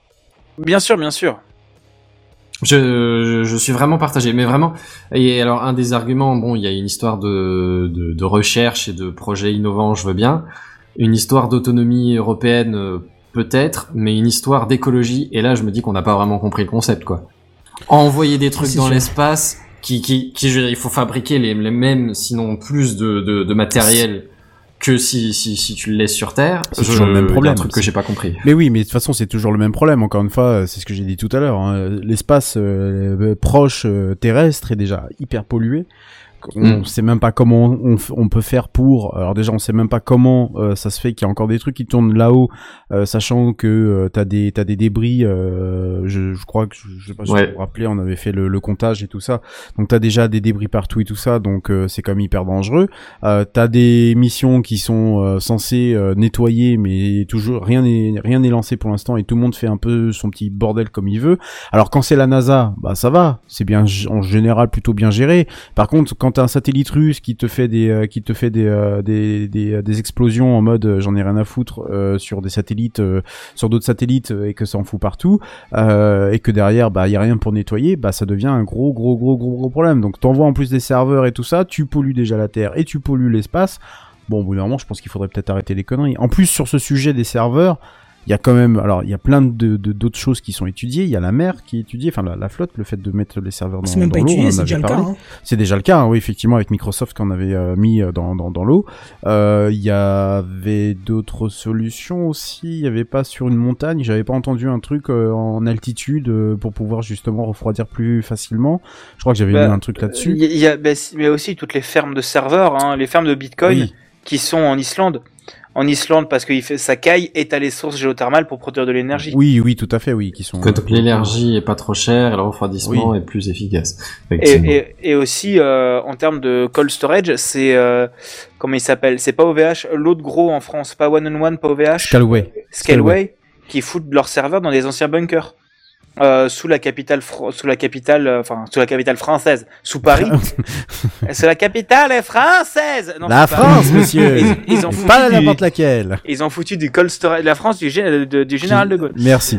Euh, sous des, dans des vieux bunkers, ils ont foutu des serveurs qui faisaient visiter euh, à l'occasion de la journée du patrimoine.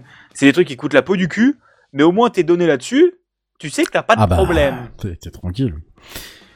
Plutôt Enfin bon, bref, c'est un projet qui est à l'étude et qui me semble euh, beaucoup Ah, plus ça- loufoque que n'hésite pas sérieux. suivre, hein, on, quand même. on verra bien. Ouais, c'est Ouais. intéressant. Si ouais, on tiendra parler, tout ça, euh, ouais. parle-nous-en, nous. Ouais. Ça marche. Euh, et alors une micro news, mais euh... Ouais. Eh, t'es bien Ah bon. traité ici, hein. T'as ouais, le droit à ton jingle, tout ça. pas le- Ouais, je, suis attends. désolé. Attends, on fait les choses Des, fois, je vais au restaurant, je te, suis, je te jure, je sais me tenir, mais voilà. Euh, je vais parler d'iPhone, une fois n'est pas coutume. Ce qu'ils sont en train de déployer en France, ou ils ont annoncé en France euh, en décembre, du coup, le- une option Emergency SOS via satellite. Euh, en gros, si vous n'avez plus de réseau, mais, mais pas genre votre opérateur et vous utilisez le réseau GSM de secours, tous opérateurs confondus. Non, non, même si ça, ça marche pas, les iPhone, les propriétaires d'iPhone 14 vont avoir une nouvelle solution. Unifo- uniquement iPhone 14 a priori. Je sais pas si c'est, euh, ce sera à un moment donné rétrogradé ou pas du Non, tout. non, non, c'est mais- une nouveauté de cette année. On en avait déjà parlé pour les États-Unis. Ouais, ben justement, ce sera développé du coup, déployé euh, en France et en, en Royaume-Uni et je crois en Allemagne aussi, ainsi qu'en Irlande. C'est bien. Il y aura aussi l'abonnement Euh, euh, gratuit la première année, oui, je sais plus combien de temps? Deux mois, un truc comme Oui. ça. Non, c'était un an, je crois. Euh, j'ai vu quelque part deux Ah, bah, ça peut je me changer, trompe en fait. peut-être. Non, je me trompe, peut-être changer. je me trompe très possiblement. Je... Après, on, on est quand même dans une zone où on est beaucoup plus peuplé. Ah, deux ans, en- pardon, deux ans. Ah, deux ans, oui. Oh là Ah là, oui, ouais. c'est- J'avais retenu oui. le 2, mais c'était pas Ah deux mois, c'est deux ans. On a quand même une couverture qui est beaucoup plus déployée qu'aux États-Unis où il y a beaucoup de zones de, de, de vide. Donc, euh, je Ouais. pense que c'est moins intéressant ici. Donc, c'est peut-être. euh, Après, tu dis euh, en France, mais tu penses à la France métropolitaine. Oui, mais il y a quand même moins de zones en France qui sont Oui. qui sont complètement vides de peuple qu'aux États-unis où t'as des grandes. oui, euh, oui, oui. tu Des, énormes espaces complètement perdus, effectivement. Voilà, tu vois. Enfin bon, bref, ju- juste pour rappeler, du coup, c'est quand vous avez vraiment aucune antenne à proximité et que vous avez une urgence et en gros, euh, votre téléphone, vous essayez de le connecter directement à un satellite. Alors, euh, il faut bien la- l'aligner, bien l'orienter et euh, du coup, vous envoyez euh, un signal un peu standardisé, enfin un, un peu automatique. Euh, qui passe par les serveurs d'Apple, qui le transmettent du coup aux, aux autorités euh, locales euh, en fonction du problème. Ouais, c'est Voilà, plutôt voilà. bien foutu comme système. hein. Après, Ouais, faut ouais. voir si ça va Ben, être aussi euh, utile en France qu'aux États-Unis, mais ouais. À voir si techniquement c'est au point, effectivement, si ça, si ça se passe bien avec les secours. Mais en soi, je c'est toujours une option de plus, même si elle sert à une personne une fois de temps en temps, c'est pas mal qu'elle soit là, quoi. Ouais. C'est pas perdu. Bon, je fais confiance à Apple sur le fait que ça marchera. Oui. Et n'oubliez pas de peut- bien orienter votre, té- votre téléphone euh, avec le bras, hein, parce que le- la- l'iPhone n'a pas un, un antenne de- du- d'une- d'un téléphone satellitaire, donc euh, Clairement. ils, ont, mis- ils ont bien précisé qu'il fallait. Euh, voilà. Bon, bah très bien. C'était encore une Voilà. bonne émission. On arrive sur la fin, pour là, moi. quand même. N'est-ce Oui. pas Ouais, ouais, ouais, ouais. Ouais. C'est ouais, bon pour moi. Ouais, d'ailleurs, on a toujours ce petit truc qui nous l'indique, puisqu'on a cette musique bien sympathique Oh. euh, qui rentre petit à petit. mais ah bah oui. oui, je... Mais dans quelle étagère Oui, je qu'entends. Je crois que sur 390 épisodes, le quiz Qu'entends-je dans quelle étagère, on a dû la faire 386 fois, hein, je pense, hein, à peu près. Euh, Oui, C'est la première fois que je l'entends, moi, perso, donc euh, je sais pas. Bon, ça va, on était un peu diversifié quand même ce soir. Il y avait plein de news, plein de sujets différents, c'était sympa. On espère que vous avez apprécié Ouais. ce moment avec nous. Vous avez été encore énormément sur le live Twitch. Faites attention, vous allez faire péter les serveurs si vous venez continuer. Oh putain, ça chauffe, ouais. Ah, mais non, non, il y avait des gens, il y avait Oui, des gens bien. oui, Il y a Twitch qui a appelé, ils sont pas contents, ils font des factures. C'est ça. Mais de toute façon, ils nous prennent retrouvent accent-là podcast euh, d'ici euh, même pas quelques minutes, donc euh, ça va Et aussi. pourquoi pas? Ils sont alsaciens euh, à la base Yo hop pas. Là. Ah, Quiche, qu'entends-je.